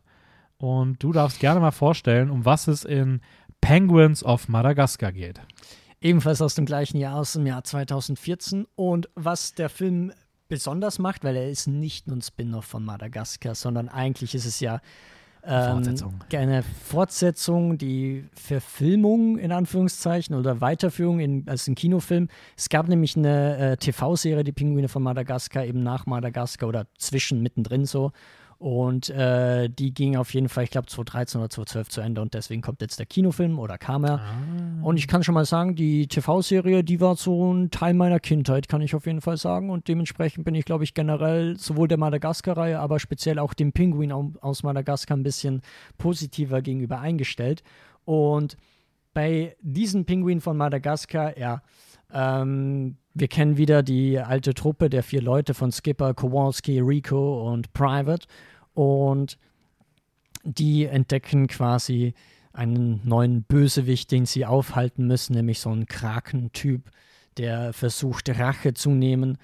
Und dabei treffen sie dann aber auch noch auf eine andere Agententruppe, nämlich Nordwind, die äh, nicht nur aus einer Tierart, sondern aus verschiedenen ja, Tieren rund um Nordpol, also so ehrlich antarktischen Tieren, äh, besteht. Beste Idee des Films. Die beste Idee ist Nordwind. Ich finde, da fand ich großartig. Die Idee ist wirklich, äh, wirklich cool, weil es halt dadurch nochmal viel mehr in, die, in das Agentengenre irgendwie Ja. reingeht. Und das ist schon nice. Ich finde auch einfach dieses, diese, so sich zu überlegen, wir machen eine Agententruppe, die Northwind heißt und nach äh, Tieren des Polarkreises irgendwie so, ah, fand ich einfach cool. So, Das ist schon cool. Was ich aber so ein kleines bisschen irgendwie so einen Haken an der Nordwind finde, ist, dass sie halt alles eigentlich nur Spiegelungen von den Hauptfiguren sind. True. Du hast wieder True, den, den ja. Süßling quasi, du hast die Schlaue, du hast der Chaot und du hast halt den Anführer. Ja, okay, das stimmt schon. Ja. Aber ansonsten, also ich finde die Designs cool, ich mochte, wie sie charakterisiert sind. Und ich glaube generell, was den Film ausmacht, äh, ist einfach diese altbekannte Truppe. Einfach charismatische Figuren, äh, die auch eine coole Dynamik irgendwie miteinander haben. Ja, ich, Ja, Ich weiß nicht, also ich- ich- ich wieder hab so ein bisschen- nee, ich habe so ein bisschen so den Minions-Vibe bei dem Film. Ähm, bei weitem Aber finde ich ganz, ganz anders, weil Ja, ich habe das in deiner Review gelesen. Ich finde, die Minions haben halt keine Charakterisierung. Nee, bei weitem auch nicht so schlimm wie bei den Minions, aber es ist für mich so ein bisschen Ja, ja, dieser Vibe von, schon. ich meine damit auch eher so dieses, man nehme, ich, ich, ich könnte es auch als Harley Quinn-Vibe bezeichnen. So, man, man nehme, Den Ich- Vergleich habe ich nicht äh, ja, ich, mein, ich meine aber eher auf diesem Level, das meinte ich auch mit den Minions-Sachen. Ich meine jetzt nicht damit, dass diese wie die Minions sind, sondern ich meine deswegen auch Minions oder Harley Quinn. Man nehme einen Film, man nehme eine, eine Figur in diesem Film, die irgendwie so auf einmal so, so popkulturell irgendwie voll au- rausgestochen ist. Mhm. Und man, die erste Idee ist, lass mal daraus einen eigenen Film machen. Ja. Und ich finde, in jedem dieser Beispiele, finde ich, funktionieren die Figuren weitaus weniger gut, wenn sie alleine stehen. Ich finde die weit, also ich finde, das sind so Figuren, die sind gefühlt dafür geboren, herausstechende Nebenfiguren zu sein, aber nicht unbedingt zur Hauptfigur. Und ich finde, so ein bisschen ist das hier auch bei mir der Fall. Mir ist das hier einfach, mir wird das sehr schnell zu viel um diese Gruppe. Ich finde die als so Nebenfiguren, finde ich die cool. Als Hauptfiguren finde ich die, ja, ich finde die okay. Und das ist bei Minions genauso. Ich finde Minions in dem ähm, äh, Despicable Me's tatsächlich ganz coole Figuren eigentlich. Sobald die aber dann alleine auf einmal so einen Film tragen sollen und die ganze Zeit im Vordergrund stehen und dieser, dieser Gag, der gefühlt so fünf Minuten von einem 90-minütigen Film ausmacht, auf einmal für 90 Minuten zu sehen ist, fuckt Ja. übelst ab. Und ich finde auch eine Harley Quinn ähm, in dem, sowohl in dem Suicide Squad von David Ayer als auch in dem Suicide Squad von ähm, James James, Gunn. Gunn, finde ich eine wahnsinnig coole Figur. Aber in dem Harley Quinn-Film ist es dann irgendwie gefühlt einfach zu viel von ihr und ihre sehr ausufernde Persönlichkeit, gerade in der Art und Weise, wie sie dort umgesetzt wird, finde ich, sticht nicht so viel heraus, weil du sie nicht so als Ausbruch aus der Normalität des Films siehst, sondern weil sie ist halt auf einmal dieser Kern des Films. Und ich finde irgendwie auch hier so, sobald das halt, du die ganze Handlung von diesem Pinguin hast, dann ist halt alles, was sie machen, ja, das, also, also sonst waren sie halt irgendwie die Weirdos, die sich in einem anderen Film irgendwie seltsam verhalten haben. Und das sind sie jetzt halt nicht mehr, weil das ist einfach die Natur des Films so. Mhm. Und das ist halt so ein bisschen für mich so der Punkt, der mich da irgendwie so ein bisschen abstößt, weil ich dann einfach, ich weiß nicht, bin da dann irgendwie, sie, sie überzeugen mich da nicht so krass wie in ihren, ähm, wie, wie wenn sie halt so als Randfiguren auftauchen. Wobei das gefühlt noch mit eines der besseren Beispiele ist. Ja, voll. Ähm, bei Quinn würde ich nicht hundertprozentig übereinstimmen, aber da machen wir jetzt nicht den Exkurs, sonst wird es ein bisschen zu lang. Ähm, Ich würde das auch noch, ich würde das auch noch weitaus mehr differenzieren Ja, ja, und voll, ausführen voll. wollen. Aber zum Beispiel, ich find, fand bei Madagaskar finde ich halt die Pinguine noch mal so viel besser, weil halt die Hauptfiguren in Madagaskar nicht so cool sind wie die Hauptfiguren in Pinguin aus Madagaskar. Vielleicht ich funktioniert es deswegen hier auch ganz gut, weil da würde ich auch unterschreiben. Voll. Ähm, was man aber dem Film generell merkt, ich finde, das ist halt einfach ein Film, der gemacht wurde, damit er Spaß macht. Also ich sehe da jetzt keine irgendwie erzählerische Tiefe oder sowas äh, in dem Film selber, sondern es fühlt sich auch so ein bisschen an wie eine lange Episode der Serie. So, die einfach nur unterhalten mag, die kann man Sonntagnachmittag irgendwie sich vielleicht auch mit Kindern, mit der Familie oder sonst wie reinpfeifen. Ähm, aber da denkst du dir jetzt nicht so, oh, das äh, wird jetzt mein Leben verändern oder mich sonst irgendwie auch emotional irgendwie äh, quasi äh, touchen. Was ich aber zumindest mag, und das ist eben wie auch in der Serie, sind die Gags im Detail. Ich finde, hat ein paar, also zum Beispiel auch das Zitat, ähm, das ich ja am Mhm. Anfang gemacht habe. Ich finde, das funktioniert sehr gut, diese Schauspieler-References. Auch so ein, ke- keine Ahnung, so ein einzelner Shot von Zebrastreifen, wo die dann quasi sich rüberrollen und dann immer Camouflage nicht entdeckt werden können. Ähm, was ich auch mochte, ist beim Casting her, dass man einfach Benedict Cumberbatch in diesen Film castet, weil Benedict Cumberbatch ja übelst bekannt dafür ist, dass er in der Tierdoku äh, die ganze Zeit nicht Penguins aussprechen konnte, sondern die ganze Zeit Penglings oder Penguins sagt. Ähm, also, dass man da irgendwie auf einen Running Gag äh, hinarbeitet. Plus mein Highlight des Films war Werner Herzog. Der hat einen Cameo-Auftritt innerhalb dieses Films und das ist so, Günther, give him a little push. ich, ich weiß nicht, das mochte ich extrem gerne. Ähm, Im gleichen Atemzug kann ich aber auch sagen, ähm, wenn ihr die deutsche Fassung irgendwie parat habt, schaut sie euch nicht an, schaut diesen Film im Original an, vertraut nicht Amazon Prime, weil die geben nur äh, die deutsche Fassung raus, zumindest in Deutschland. Das ist, das ist grausam. Weil da, Fun Fact, Werner Herzog spricht im Deutschen nicht mit. Der spricht Nein. nur im englischen Original. Ja, der, der hatte keine Zeit an dem Tag, wo synchronisiert wurde. Der hatte keinen Bock auf Synchronisieren. Er sagt, man muss Filme auch im Original anschauen. Oder so. Das ist ja richtig schlechte Werner Herzog zieht äh, Dings, Reference. Also ich muss sagen, äh, ich würde dir auf jeden Fall recht geben, was, wenn es um die, um nochmal zurückzugreifen, wenn es um diese Detailwitze geht. Also ich fand die tatsächlich auch ziemlich cool. Ich fand den Film immer dann am lustigsten, wenn er nicht so aktiv richtig krass lustig sein wollte. Ich hatte das Gefühl, sobald es so um Gags ging, die wirklich sehr, sehr doll im Zentrum standen und die dann auch ein bisschen länger gingen, das waren immer die Gags, die ich tatsächlich gar nicht gefühlt habe. Ja, so eine szenenfüllende. Ja, was dann auch wirklich so bei mir das Problem war, dass genau das halt dann diese Verteilung, dass das halt so war, hat für mich dann letzten Endes den Film auch noch mal ein bisschen runtergezogen. Weil ich war eigentlich so, dass ich, ich habe das Gefühl gehabt, ich hätte ihm gerne drei Sterne gegeben, aber irgendwie, ich, wegen solchen Sachen, wo ich dann am Ende dachte, so, ja, ich weiß nicht, irgendwie drei Sterne fühlt sich dann, ich finde ihn dann doch am Ende leider nur so, ja, der ist ganz gut. So, der kann man ganz nett wegschauen, der ist unterhaltsam, aber so, es sind halt die vordergründigen Sachen oder die hauptwichtigen, also die wichtigeren Sachen sind halt die, die mich eher stören. Und eher so in den Details und in den Nuancen mag ich den Film dann doch irgendwie ganz gerne. Und das ist irgendwie schade, das wäre andersrum, hätte ich das dann doch irgendwie mit der Spur besser gefunden. Ja. Ich fand auch den Antagonisten furchtbar. Ähm, also, Also ich fand ihn nicht furchtbar, ich fand ihn halt ein bisschen, boah, so ein, boah, also er wird nie im, im Gedächtnis bleiben oder sowas. Aber was ich zumindest bei den Bösewichten mochte, war generell, also zum einen, dass es Oktopoden sind, weil Oktopoden einfach super interessante Tiere sind, aber auch die, nicht der Hauptbösewicht, sondern die Goonies von ihm. Weißt du, wie die laufen? Also ich weiß nicht, wenn du einen Oktopode siehst oder einen Ja. Oktopus siehst, denkst du, der kriecht irgendwie an einem Ding entlang, aber die laufen ja quasi auf ihren ausgestreckten Tentakeln, als ob sie kleine Füße hätten. Und kleine Füße. Also wie Minions eigentlich. Sie, sie waren fast wie Minions. Ja, vielleicht hatte da äh, Illumina Illumination die Idee. Ähm, als Vergleich, ich habe dem Film dreieinhalb Sterne gegeben. Ah, krass. Hätte doch mehr als ich dachte. Ich dachte, es wären nur so drei gewesen bei dir. Hast du mal hochgesetzt? Vielleicht, nee, ich, ich glaube nicht. Ich glaube, ich habe dem von Anfang Ah. an dreieinhalb gegeben. Okay, wir gehen weiter zum nächsten Film. Wir müssen ein bisschen auf die Uhr achten. Wir haben ja noch drei vor uns. Und gehen weiter zu Home. Home. Home. Da machen wir den kürzer. Äh, äh, es geht um die Übernahme der Erde von ähm, den Boofs. Das sind so lilane. Sind die alle lila? Ja, ne? Ja, die sind alle lila. Von aber so- sie können ihre Farbe ändern. Von so lilanen Aliens, die ein bisschen aussehen wie ein Kind, was 30 Sekunden Zeit hatte, eine lila Version von Shrek zu malen. Also sehr kastig irgendwie.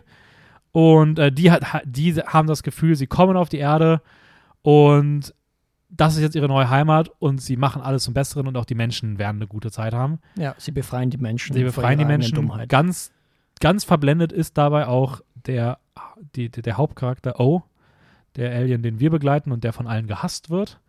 Ähm, und ja, der flieht irgendwann, weil er dann verfolgt wird, weil er ein bisschen Scheiße gebaut hat und trifft dabei auf ähm, Gratuity Tip Tucky, ein kleines Mädchen, ein mitteljunges Mädchen, schwierige, irgendwie schwierig zu bezeichnen. Ich würde sagen, so Pi mal Daumen, so 14, 13, 14, 15, irgendwie sowas in dem Alter, ähm, die auch auf der Flucht ist. Sie ist nämlich gefühlt die letzte, die nicht entführt wurde und beiseite gebracht wurde, sondern die alleine in dieser Dystopie für sie irgendwie überlebt, die nach ihrer Mutter noch suchen möchte und sie gemeinsam auf eine Reise gehen, die Mutter suchen, beziehungsweise O möchte einen äh, sicheren Ort entdecken und beide haben eigene Motivation und sie sind gleichzeitig auf der Flucht vor der, vor den ganzen anderen Boofs.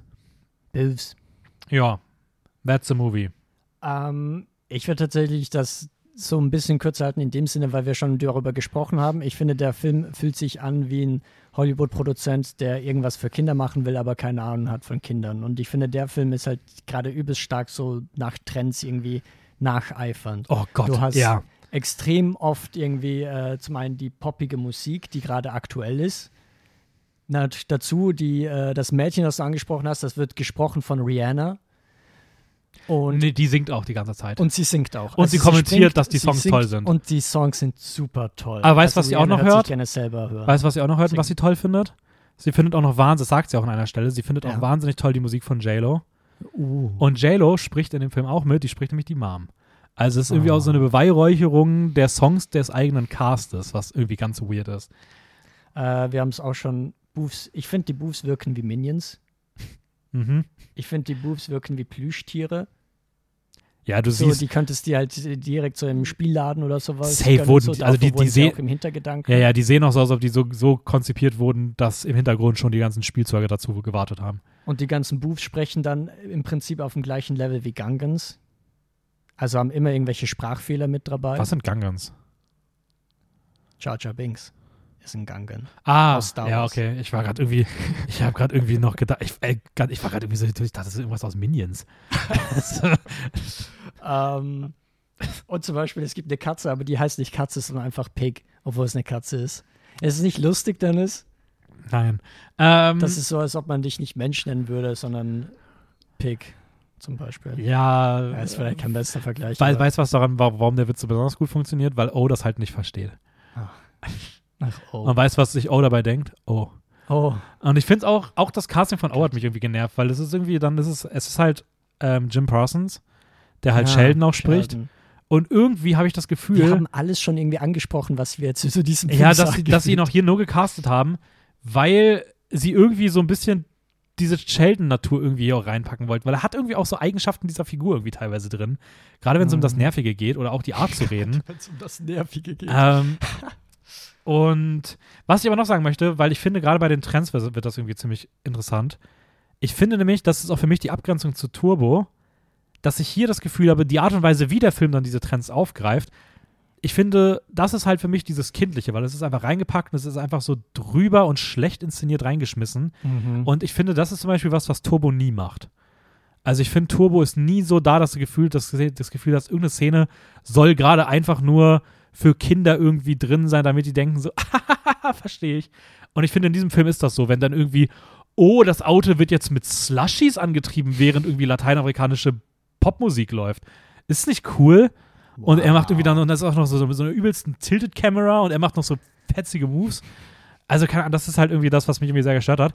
Ich finde aber ähm, tatsächlich, dass ich auch hier das Gefühl hatte, du nimmst so ein richtig schlechtes Drehbuch und by the way, ich finde irgendwie, dass diese Art, wie Popkulturelles aufgegriffen hat mich sehr an Shark Tale erinnert. Für mich immer noch der, mit einer der furchtbarsten Dreamworks-Filme. Ähm, Mhm. aber ich finde so dieses, so man nehme ein Drehbuch, die ganze Scheiße, die man zwinge irgendeinen Regisseur, diesen Film zu machen, der aber so per se kein schlechter Regisseur ist. Weil ich finde, so der Film hat seine Momente, die auch wirklich ganz nett sind und ganz schön funktionieren. Ich finde gerade so im Finale gibt es so ein, zwei echt gut inszenierte Sachen. Auch so das Finale zwischen den beiden Figuren. Und ich finde auch so in dem Gespräch zwischen den Figuren, immer wenn es mal gerade keine Witze geben soll, äh, finde ich, ist das eigentlich immer ganz charmant. Und ich war wirklich geflasht, also wirklich geflasht von der Szene bei der Verfolgungsjagd am Anfang. Ähm, weil du hast irgendwie beide, die irgendwie fliehen Mhm. und du siehst schon einmal, wie sie mit dem Auto draußen langfährt, wo er gerade noch irgendwo drin ist. Das heißt, du etablierst irgendwie dadurch schon, dass diese beiden Figuren ungefähr am gleichen Ort sind. Dann laufen sie zu dieser komischen Bar hin. Es wird immer so in Parallelmontagen gegeneinander geschnitten, sodass du das Gefühl hast, du siehst auch wirklich aktiv beide gerade darauf zusteuern. Dann, dann wechselst du in eine Vogelperspektive, die von oben diese Bar zeigt. Du siehst die beiden Figuren, eine durch den Vorder-, eine durch den Hintereingang reingehen. Der nächste Schnitt schneidet in, den, in das, also in die Bar rein, auf den Fernseher der Überwachungskameras, die im Splitscreen die beiden Figuren zeigt, wodurch du siehst, okay, es sind jetzt beide drinnen. Sie sind im Splitscreen noch voneinander getrennt. Die Kamera fährt aus, dieser, aus diesem Shot zurück, zeigt halt, dass es sich um einen Fernseher handelt, der dort platziert ist, fährt weiter zurück, weiter zurück. Du siehst immer mehr vom Innenraum und es zeigt sich dann gleichzeitig im linken Bereich taucht sie halt auf und er taucht rechts unten im Bereich auf. Das heißt, die Art und Weise, wie diese beiden Figuren zusammengebracht werden, ist auf so einer inszenatorischen Ebene wahnsinnig gut äh, gemacht. Also ich finde das eine der, eine der beeindruckendsten Sequenzen, die ich so generell in DreamWorks gesehen habe, wie da so das Bild genutzt wird, um so diese beiden Einzelsubjekte irgendwie im Bild zusammenzubringen. Und Mhm. äh, das, das war so, wo ich dachte, so, das passt gerade irgendwie nicht zusammen. Also es ist irgendwie so mit so einem Feingefühl inszeniert und der restige Film, der hat davon irgendwie fast nichts mehr, außer in so ganz kleinen Momenten mal. Und das ist irgendwie ganz komisch irgendwie. Und das, Ja, es ist irgendwie so eine Widersprüchlichkeit, die aber irgendwie auch fasziniert.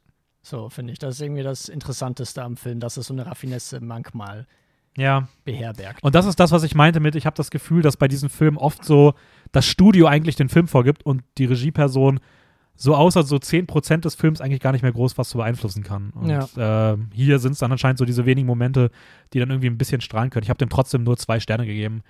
Ähm, Ja, da schließe ich mich an. ja, fand den auch, kann ich auch schon mal vorwegnehmen, fand den tatsächlich auch den schwä schwächsten Film der heutigen Folge. Bei Oha. dir ist es wahrscheinlich Mr. Peabody. Äh, das sage ich noch nicht. Ich habe, ich hab, weiß auch nicht, ich habe das Gefühl einfach, dass das so ist. Ähm, kommen wir zum nächsten. Der nächste Film ist Kung Fu Panda 3 aus dem Jahre 2015.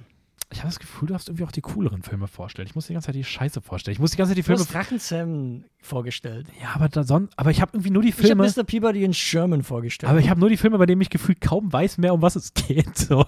Auch Drachenzähne. Ja, da geht's halt um so Drachen. so, keine Ahnung. ja, aber das war bei mir Pinguine auch, ehrlich gesagt. Es geht um Pinguine. ja, ich muss auch sagen, als du gerade erzählt hast, ich war die ganze Zeit so, du meinst auch sehr der Antagonist. Ich war so, ah, wer war denn doch nochmal der Antagonist? aber okay, worum geht's in Kung Fu Panda äh, Tross? Kung Fu Panda 3 Tross. äh, ist jetzt die, der dritte Teil der Kung Fu Panda-Reihe. Also wir begleiten wieder Po. Ähm, nämlich Trommelwirbel auf einmal. Okay, ich weiß nicht, ob man diesen Trommelwirbel an Dennis Backe äh, hören wird, aber auf einmal äh, kommt quasi der Vater von Poe. Der steht einmal da und dann merkt Poe, hä, ich dachte, der wäre tot, aber jetzt ist er da. Turns out, äh, anscheinend hat ein kleiner Teil des Panda-Volkes überlebt. Eben diese Attacke, die ja im letzten Teil äh, geschildert wurde von dem Pfau Lord Shen. Und dementsprechend will jetzt quasi Poe äh, quasi eine Selbstreise mal wieder machen und herausfinden, was macht eigentlich das Panda-Sein aus. Äh, weil tatsächlich die Pandas sind gefühlt alle irgendwie nur Alternativversionen von ihm. Also eigentlich sind alle ähnlich blöd in Anführungszeichen, aber gleichzeitig auch ähnlich liebenswert natürlich. Aber gleichzeitig haben wir dann auch noch einen Antagonisten, der äh, plötzlich auftaucht, nämlich der heißt Kai und äh, der kommt aus dem Spirit Realm, also aus dem Jenseits im Prinzip, wo er eben die Seelen ähm, anderer Kung-Fu-Meister in äh, Steinen sammelt und damit dann quasi aus Rachegründen alle Kung-Fu-Meister ähm, zerstören will, beziehungsweise einfangen möchte. Und man kann ihn nur besiegen, wenn man das Chi in seinem Selbst meistert. Mhm. Und das ist also die Aufgabe von Poe. Und ich finde, das ist irgendwie so, wenn du es herunterbrichst auf so diese Prinzipien, auf die Struktur, ist das sehr ähnlich zum zweiten Teil.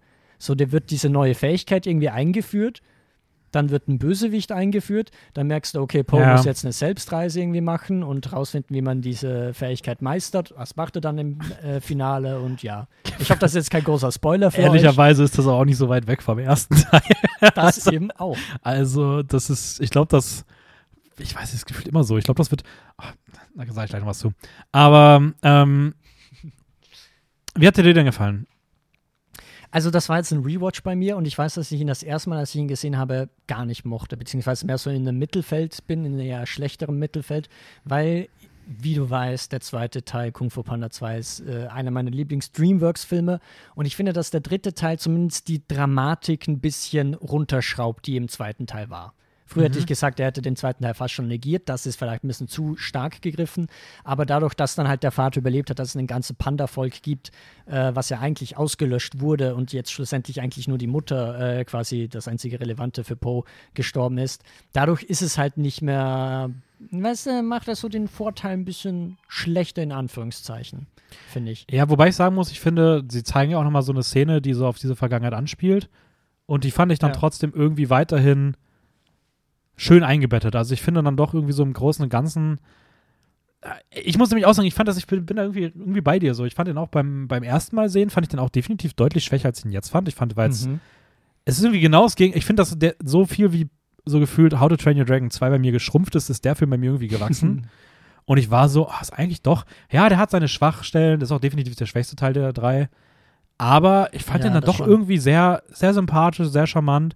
Der hatte auch noch sehr viel von dem Zauber, die die anderen haben. Ich finde auch die Handlung dann doch irgendwie ganz cool. Ja, ich hatte auch das Gefühl, dass genau diese Sachen, die dich da irgendwie gestört haben, dass mich die auch vorher mehr gestört haben, als ich das erste Mal gesehen habe. Mhm. Beim zweiten Mal dachte ich so, ja, ist vielleicht ein bisschen too much so. Ich finde, so schlimm ist es dann doch nicht. So, ich finde auch der, ich habe mich sehr an dem Humor gestört. Ich hatte das Gefühl beim ersten Mal, dass ich einfach das Gefühl hatte, dass dieser Film einfach 700 Mal die Szene zeigt, wie er diesen Abhang runterrollt und mit dem, mit überall, also mit dem Kopf Ja. überall gegen.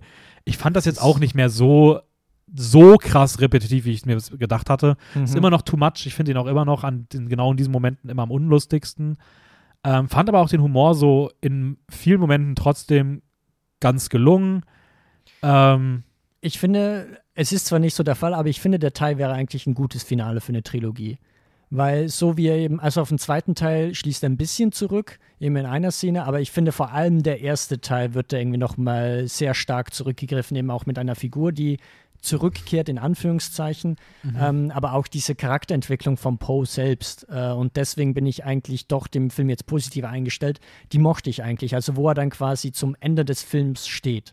ja, Gerade auch dann im Vergleich zum ersten Teil quasi. Mhm. Das äh, fand ich interessant. Nee, da, da würde ich dir auf jeden Fall recht geben. Also ich bin da auch eigentlich so, dass ich sage, es ist schon eine schöne Entwicklung. Ich finde es ein bisschen weird, ähnlich wie bei How to Train Your Dragon habe ich hier das Gefühl, der Film eröffnet am Anfang so ein paar Themen zu viel, die dann irgendwie gar nicht mehr so richtig im Vordergrund stehen.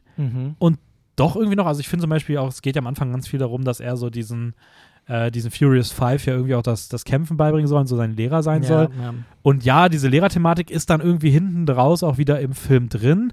Trotzdem wird irgendwie so diese Geschichte zwischen ihm und den Furious Five beispielsweise, dass die am Anfang so also aufgemacht wird, die hat ja in diesem Film fast gar keine Bedeutung mehr. ja, also er lehrt die Furious Five eigentlich nicht. So, und das wie finde ich dann irgendwie auch so, wo ich sage, ist irgendwie eine komische Art und Weise, wie der Film, wie, wie unfassbar groß der Film seine Themen aufmacht, für die Größe, mit der, in, der er sie am Ende dann lediglich aber nur, nur behandeln will. So. Also das ist irgendwie auch sowas, wo ich sage, ist irgendwie ein bisschen, bisschen, bisschen bizarr so. Ja, am Anfang will er, also hast du diese Fäden quasi und zum Schluss will er sie zusammenknoten.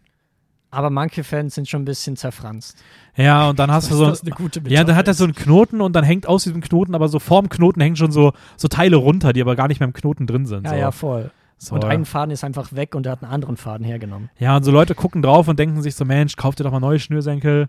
Ist ein bisschen, ist nicht mehr so schön alles hier. Ja, die schauen drauf und denken, der Seemann hat getrunken.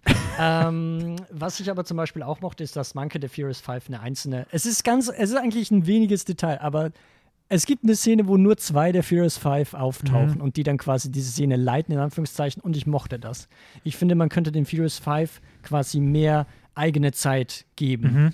Selbst wenn es jetzt keine große Charakterentwicklung ist, aber einfach, dass sie auch selber eine Charakterisierung bekommen, weil es regt mich jedes Mal bei Kung Fu Panda auf, dass irgendwie direkt äh, der, dritte, der dritte Credit ist irgendwie Jackie Chan als Monkey und der hat dann zwei Sätze oder so pro Film, die er spricht. Ehrlicherweise, Also wenn überhaupt, ich habe wirklich das Gefühl, teilweise überlege ich am Ende des Films, ob er überhaupt ein Wort gesagt hat. Ja, voll, voll. Also, Das ist halt ein bisschen schade. Ähm, aber wo wir schon bei den Grundmotiven waren, ich finde die Vaterdynamik eigentlich sehr, sehr cool. Weil Poe hat quasi jetzt zwei Mhm. Väter, den leiblichen und den Adoptivvater. Und wie dann eben dieser ganze Adoptivvater nochmal mitkommt. Und ich mochte, dass ihm jetzt nochmal mehr Zeit gegeben wird und Mhm. äh, generell, wie er dann quasi sich um Poe sorgt und diese Angst quasi loszulassen und so weiter oder Poe verlieren zu können. ist ganz witzig, weil auch in meiner Erinnerung an den Film war ich so, oh, jetzt kommt diese nervtötende Väter-Dynamik ja. rein, die so super plakativ und billig irgendwie umgesetzt wird. Und war dann doch beim Rewatch, dass ich mir dachte, so, oh, ist irgendwie ist süß erzählt. Also ich finde, das ist eine richtig schöne Art, wie die beiden Figuren auch, also wie diese Phasen in dieser Beziehung zwischen diesen beiden Vätern irgendwie ähm, sich entwickelt im Laufe des Films, fand ich tatsächlich ziemlich, ziemlich, ziemlich berührend und echt schön gemacht so. Und habe da echt nichts dran auszusetzen. Und ähm, ja. Aber wo man was auszusetzen hat, Nein, ein Lob noch vorher. ein Lob noch. Ein Lob noch. Ähm, ich finde den Animationsstil richtig toll.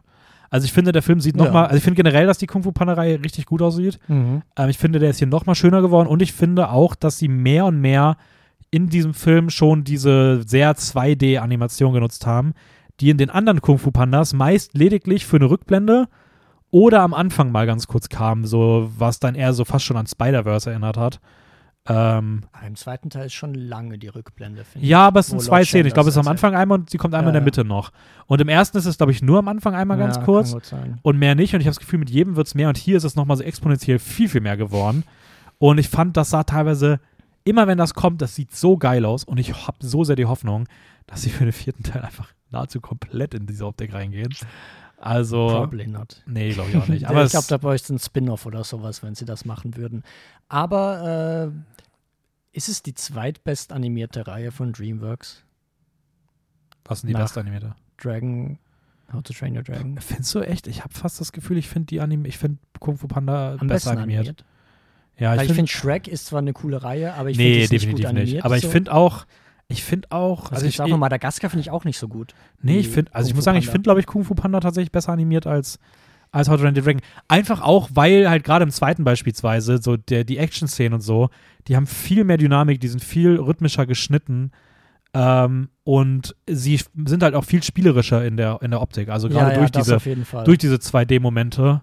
Ähm, beide Reihen sehen großartig aus. Aber ich freue mich schon ehrlich gesagt auf den vierten Teil, falls der auch mal so ein bisschen was Neues probiert wie Puss in Boots Last Wish. Ja, Aber- also ich freue mich da auch auf den. Ich wollte am Ende zukommen.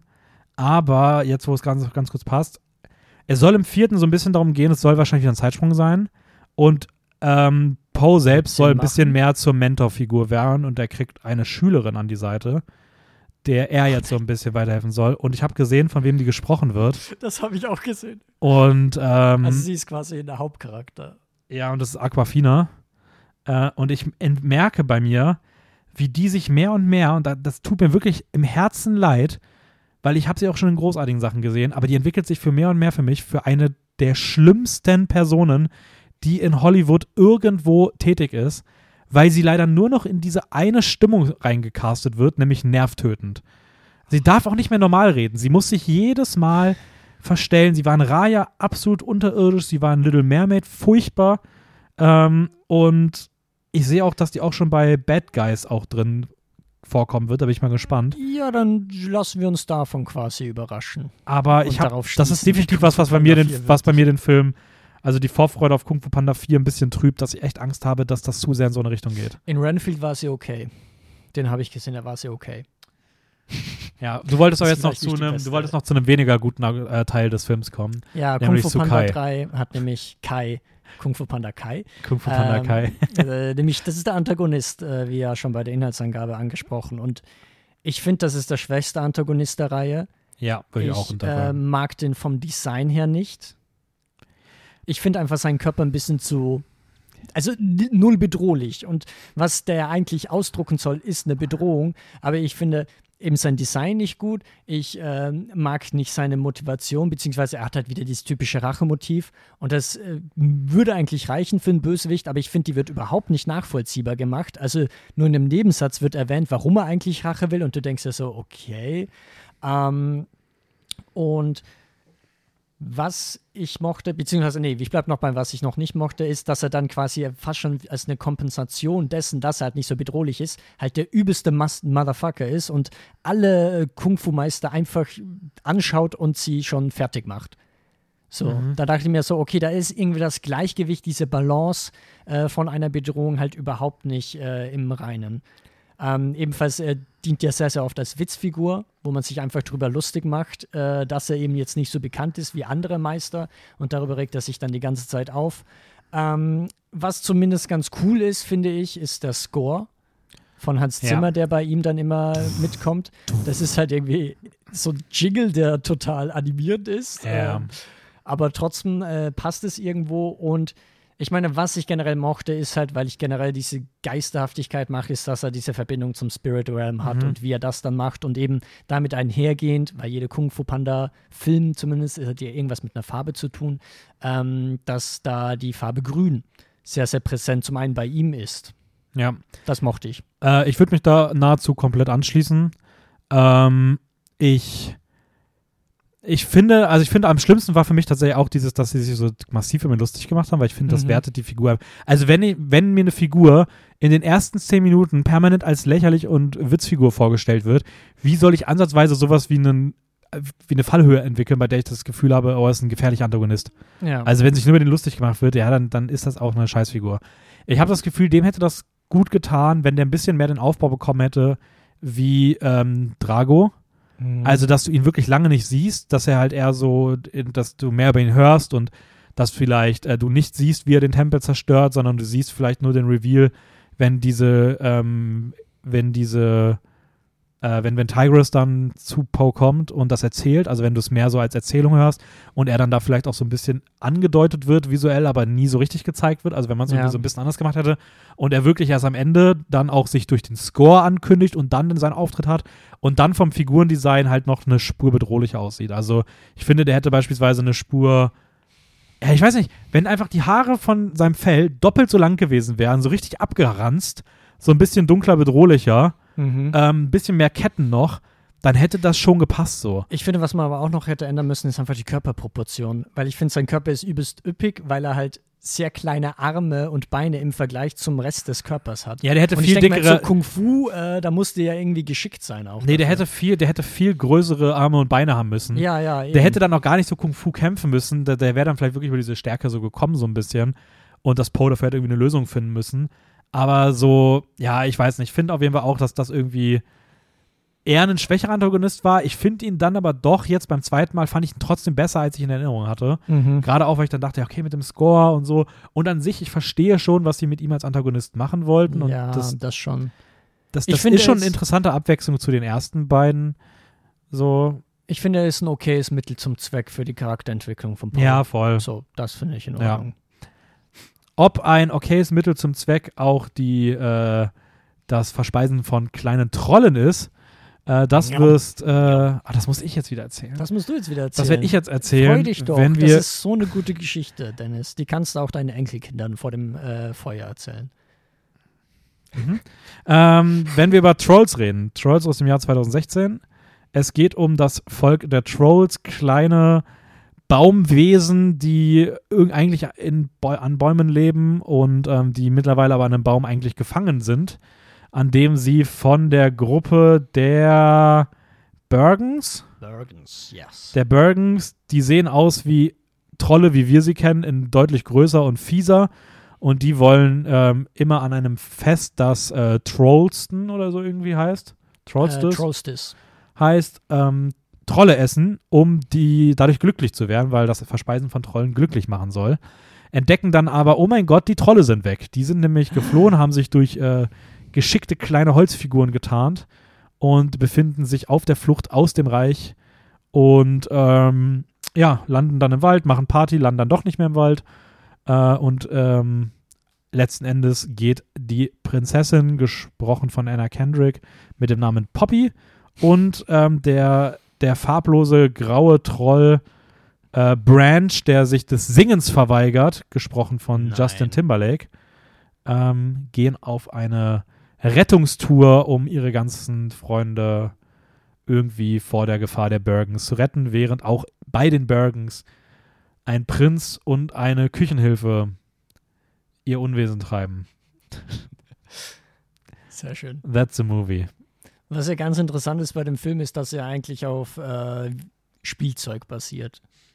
Diese Trolls-Spielzeug, ich weiß nicht, ob du die kennst, ob du die mal hattest oder so. Die Nein. waren, ich habe das jetzt extra nochmal recherchiert. Das waren Zaubertrolle, hat man sie zumindest in Deutschland genannt und in den 60ern anscheinend in den USA sehr äh, weit verbreitet. Ach, kommen aber ernsthaft? tatsächlich von einem Dänen.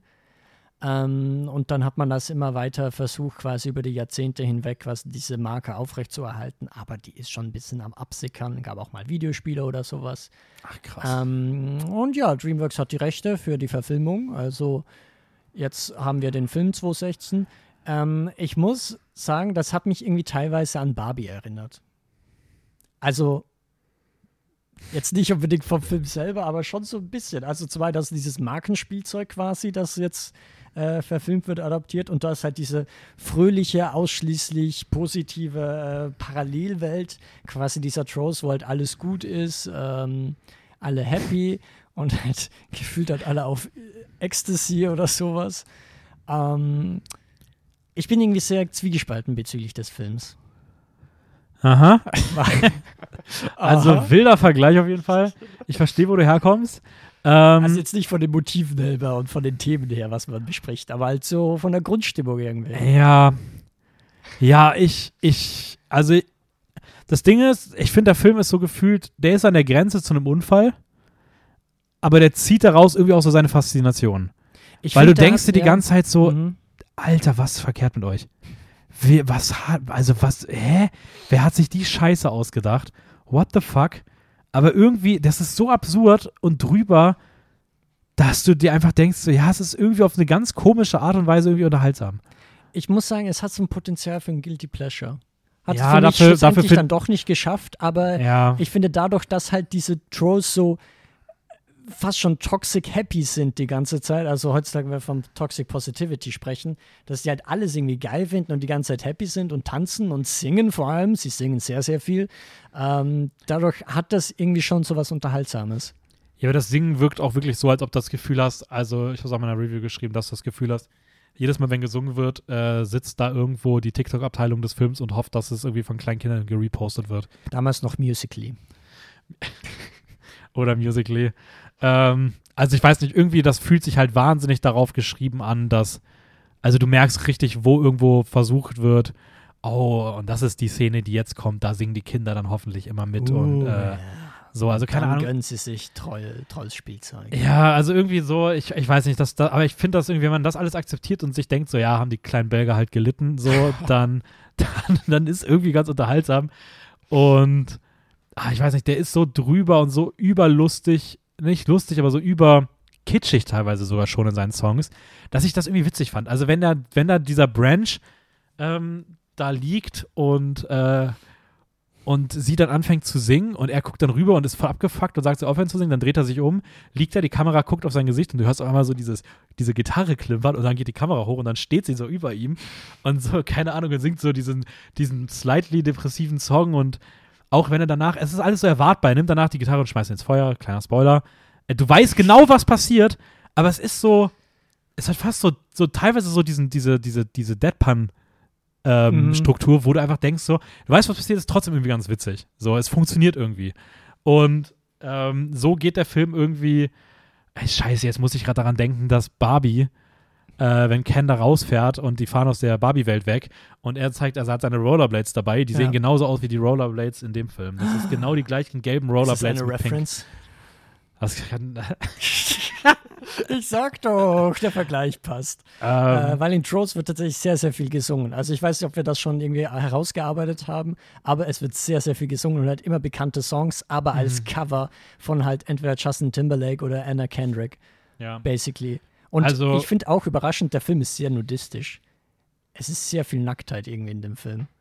Also sowohl die Trolls, die irgendwie so ein Mhm. Glitzer-Troll, die die ganze Zeit auf Leute scheißt und dadurch halt Glitzer. Nein, nein, nein, er, er pupst die Ja, Leute pups- an. Ach so, sorry. Das ist schon ein Unterschied. Das ist schon ein großer Das Scheißen passiert mit den Cupcakes. das ist übrigens eins zu eins der gleiche Gag, der auch schon in Kung Fu Panda 3 drin ist, wenn Kai auftaucht und aus Angst die Ente Eier legt. Ähm, Oh, also da, Wiederverwertung. ja. Aber, äh, nee, stimmt schon, die sind, die sind tatsächlich sehr viel nackt. Ähm, ich fand zum Beispiel auch den, äh, den, den Troll äh, Mhm. tatsächlich ziemlich lustig, dass er die Ja. ganze Zeit in so einer unfassbaren Autotune-Stimme Ja, geredet hat. Ja. Ähm, ich finde generell, was der Film auch ganz gut macht, ist, er kriegt ein sehr, sehr schönes Gefühl für Oberflächlichkeiten. Also ich gucke mir die Trolle an und ich habe das Gefühl, ich weiß, wie die sich anfühlen. Also du Mhm. spürst diesen Filz, aus dem ah, die okay, bestehen. Ja, ja. ja, generell der Artstyle ist ja sehr filzig irgendwie. Finde Ja, voll auch was mit- anderes, was man bislang bei DreamWorks noch nicht gesehen hat. Auch mit diesen teilweise Stop-Motion-Lege-Animationen irgendwie, die dann äh, so ein bisschen da, wenn sie immer ihre, ihre ähm, Backstory-Artbooks irgendwie baut. Mhm. So, und dann du hast wirklich diese, diese zweidimensionale Legeoptik, die fast schon so Stop-Motion ist. Das ist eigentlich auch ganz cool. Also ich finde in solchen Momenten auch wieder dieses scheiß Idee, dummer Film, aber irgendwie in der Ausführung und in der Regie dann doch irgendwie auch immer wieder diese Momente, wo Ja. man sagt, ah, ist schon cool. So, und ähm, es hat was. Ich muss aber auch sagen, was äh, auch was hat. Ich glaube, das ist jetzt der einzige Film äh, dieser Folge, wo ich die Antagonisten so richtig gerne mag, sind halt die Bösewichte, diese Bergens. Bergens, whatever. Ähm, weil die sind einfach die ganze Zeit grumpy, die sind Depri, die siehst du dann in ihrer Stadt, wie die halt einfach nur ihren Weg gehen, keinen Bock haben auf die anderen, gar keine Interaktion wollen und wenn, dann äh, schlagen sie sich irgendwie gegenseitig, wenn sie sich über einen Zebrastreifen kreuzen. Ähm, ich Alter, die Szene mit der Pizza ist auch das großartig. ist, also keine Ahnung. Das ist halt das Lustige. Da habe ich irgendwie so das Gefühl, das ist ein Familienfilm in dem Sinne, dass halt die Kinder vom Fernseher sitzen und sich denken, oh Trolls, die sind so toll und so bunt. Und die Erwachsenen, äh, die Eltern oder sonst wer, sitzt dann halt da und denkt sich so, ah, die Bergens. Oh, das Die ist lustig, weil es so, tut. so, so, fühl, so fühlt sich's an, wenn man Kinder hat. Es ist einfach Thaddeus und Spongebob eigentlich die äh, Dynamik. Ja, so ein bisschen schon. Und ich finde irgendwie, dass das macht den Film dann irgendwo noch aus. Ich weiß nicht, wir hatten es, glaube ich, noch nicht gesagt. Äh, das ist aber auch noch ziemlich wichtig. Es wird in dem Film sehr viel gesungen. Ich finde, das sollte man nochmal herausstellen. Ja, ab, ja, ja, ja, sehr oft. Also wirklich, wirklich viel gesungen. Ähm, Alles mögliche auch. Genau, Um, auch Darkness, Songs. My Old Friend. Songs kommen vor. Ähm, selbst die Bergens singen. Ähm, Wir müssen aber jetzt doch mal was ne explizit Negatives sagen, weil ich habe so das Gefühl, wir waren jetzt fast schon ein bisschen zu positiv, wenn ich ja, also ich muss sagen, ich finde den Film trotzdem, ich finde den, also ich fand den echt, also ich fand den zum Schauen jetzt nicht sonderlich unterhaltsam. Also ich fand, er war gut zum Wegschauen, aber ich habe mich auch schon teilweise ein bisschen gelangweilt und dachte so, ja, kann auch jetzt langsam vorbei sein. Ähm, Ich finde halt, irgendwo ist es natürlich faszinierend, diese ganze Happiness und so, aber irgendwann wird es dann halt auch anstrengend. So nach zehn Minuten gefühlt. Ja, ja. Ja, ich finde diese, also diese, diese, diese, also ich habe den wirklich, ich habe den das Schlechteste gegönnt. Ich habe wirklich gedacht, so, wie, die haben auch ein bisschen was von den, von den Schlümpfen. Also du hast irgendwie so eine Ja, Schlumpf-Gargamel-Thematik ja, ja, und ich dachte die ganze Zeit so, wirklich, ich habe ich hab gehofft, dass irgend, dass, dass, dass welche von den Trolls einfach draufgehen. Ich dachte auch, Mann, ihr seid selber schuld, ihr habt all, alles Schlechte verdient. Einmal wird so knapp jemand gegessen. So knapp aber dann doch nicht. Und ich weiß nicht, das, da muss ich schon sagen, ich fand die schon anstrengend. Ich fand die auch teilweise jetzt nicht irgendwie Sympathieträger. Ähm, und ähm, ich habe das auch in meiner Review geschrieben. Ich glaube, wenn man irgendwann so, es gibt ja immer so ein bisschen dieses, so die, die, die Kinder gerade, die mit ganzen Social Media und äh, iPad-Sachen, die werden so verzogen und sowas und das, äh, das wird sich alles so negativ auf die Entwicklung auswirken. Und ich glaube, wenn das irgendwann passieren sein, passieren sollte und man irgendwann rückwirkend sagt, wo ist der Fehler gewesen, was ist passiert, dann ist das wie so eine Dokumentation, die das so zusammenfasst. Oh, Werner Herzog spricht dann. spricht dann die Doku. Alles begann 2016 mit Rose. Und ich finde irgendwie, das ist schon was Kritisches, was man so auch an dem Film sehen muss. Also ich glaube, dass der schon jetzt nicht gerade Ja, halt so ein Produkt seiner Zeit irgendwie. So ein Ja. Zeitprodukt, kann man schon sagen. Aber ich muss sagen, irgendwo, also ich würde mir jetzt nicht gerne den zweiten Teil direkt danach anschauen, auch nicht eine Woche später, aber vielleicht so einen Monat später. Ich habe schon irgendwie Lust, mir den zweiten Teil anzuschauen. Den werden wir dann ja in der nächsten Folge durchsprechen, ähm, die dann in so circa zwei Monaten ansteht. Ähm, ja, ich bin da übrigens bei dem Film bei ganz niedrigen zweieinhalb Sternen. Bei Ich bin Trolls. auch bei zweieinhalb tatsächlich, aber vielleicht sogar so mittel zweieinhalb. Ja, ich habe mehrfach überlegt, ihn auf zwei runterzusetzen, aber ich denke mir dann irgendwie, ja, ich fand den doch irgendwie ganz unterhaltsam. Ähm, und auch nie so richtig schlecht. Ähm, was man nicht denken würde. Aber ja, äh, wie es dann weitergeht, das erfahrt ihr in zwei Monaten, wie gesagt. Instagram hatten wir schon erwähnt, Filmjoke-Wien. Auf YouTube könnt ihr uns auch gerne schon mal folgen. Uh. Äh, einfach nur Filmjoker. Da geht es nämlich jetzt demnächst langsam los mit den ganzen äh, Jahresabschlüssen. Und äh, das ist zwar noch ein bisschen hin, aber es wird dann auch irgendwann starten. Außerdem kommt vorher dann noch unsere nächste Folge der Quiz-Show, Bus Wars, die wir hier schon mal anteasern können. Die ist gerade in der Post-Production. Oh, ich finde das super. Wir haben es nämlich letzte Woche angeteased, aber nicht gesagt, welches Format. Ah, das ist, siehst du? jetzt, ah, Jede Woche gibt es ein bisschen mehr Infos. Nächste Woche verraten wir euch kurz vorm Start, wer gewonnen hat. Nein, Spaß. Und ähm, ja, bleibt eigentlich nicht mehr viel über. Letzte, ich glaube, rausgehört hat man schon. Wir haben es diesmal, das machen wir jetzt auch am Ende nicht. Ähm, schlechtester Film für dich war Mr. Peabody. Ja. Für mich ist es Home. Bester Film für dich ist, glaube ich, How to Train Your Dragon 2. Ja. Für mich ist es Kung Fu Panda 3. ja. Ähm, von daher werden wir nächstes Mal dann auch die Frage beantworten können, ob Kung Fu Panda oder How to Train Your Dragon die bessere Trilogie ist. Oder ist es vielleicht überraschend doch Shrek oder Oh. Madagaskar? Das können wir, glaube ich, nächstes Mal ein bisschen mehr beantworten. Und Wow. ähm, damit entlassen wir euch jetzt in euer wohlverdientes. Oder ist es Trolls? Aber das können wir erst den können wir danach erst übernächste Folge, haben. Ei. Ja. Ähm, und wir entlassen euch jetzt in euer wohlverdientes podcastfreies Wochenende. Oder Wochenstart, je nachdem, wann ihr die Folge hört. Oder Ja. Mittewoche. Naja, man weiß es nie. Ähm, ja. Hast du noch was zu sagen? Ich habe nichts zu sagen, außer Ciao.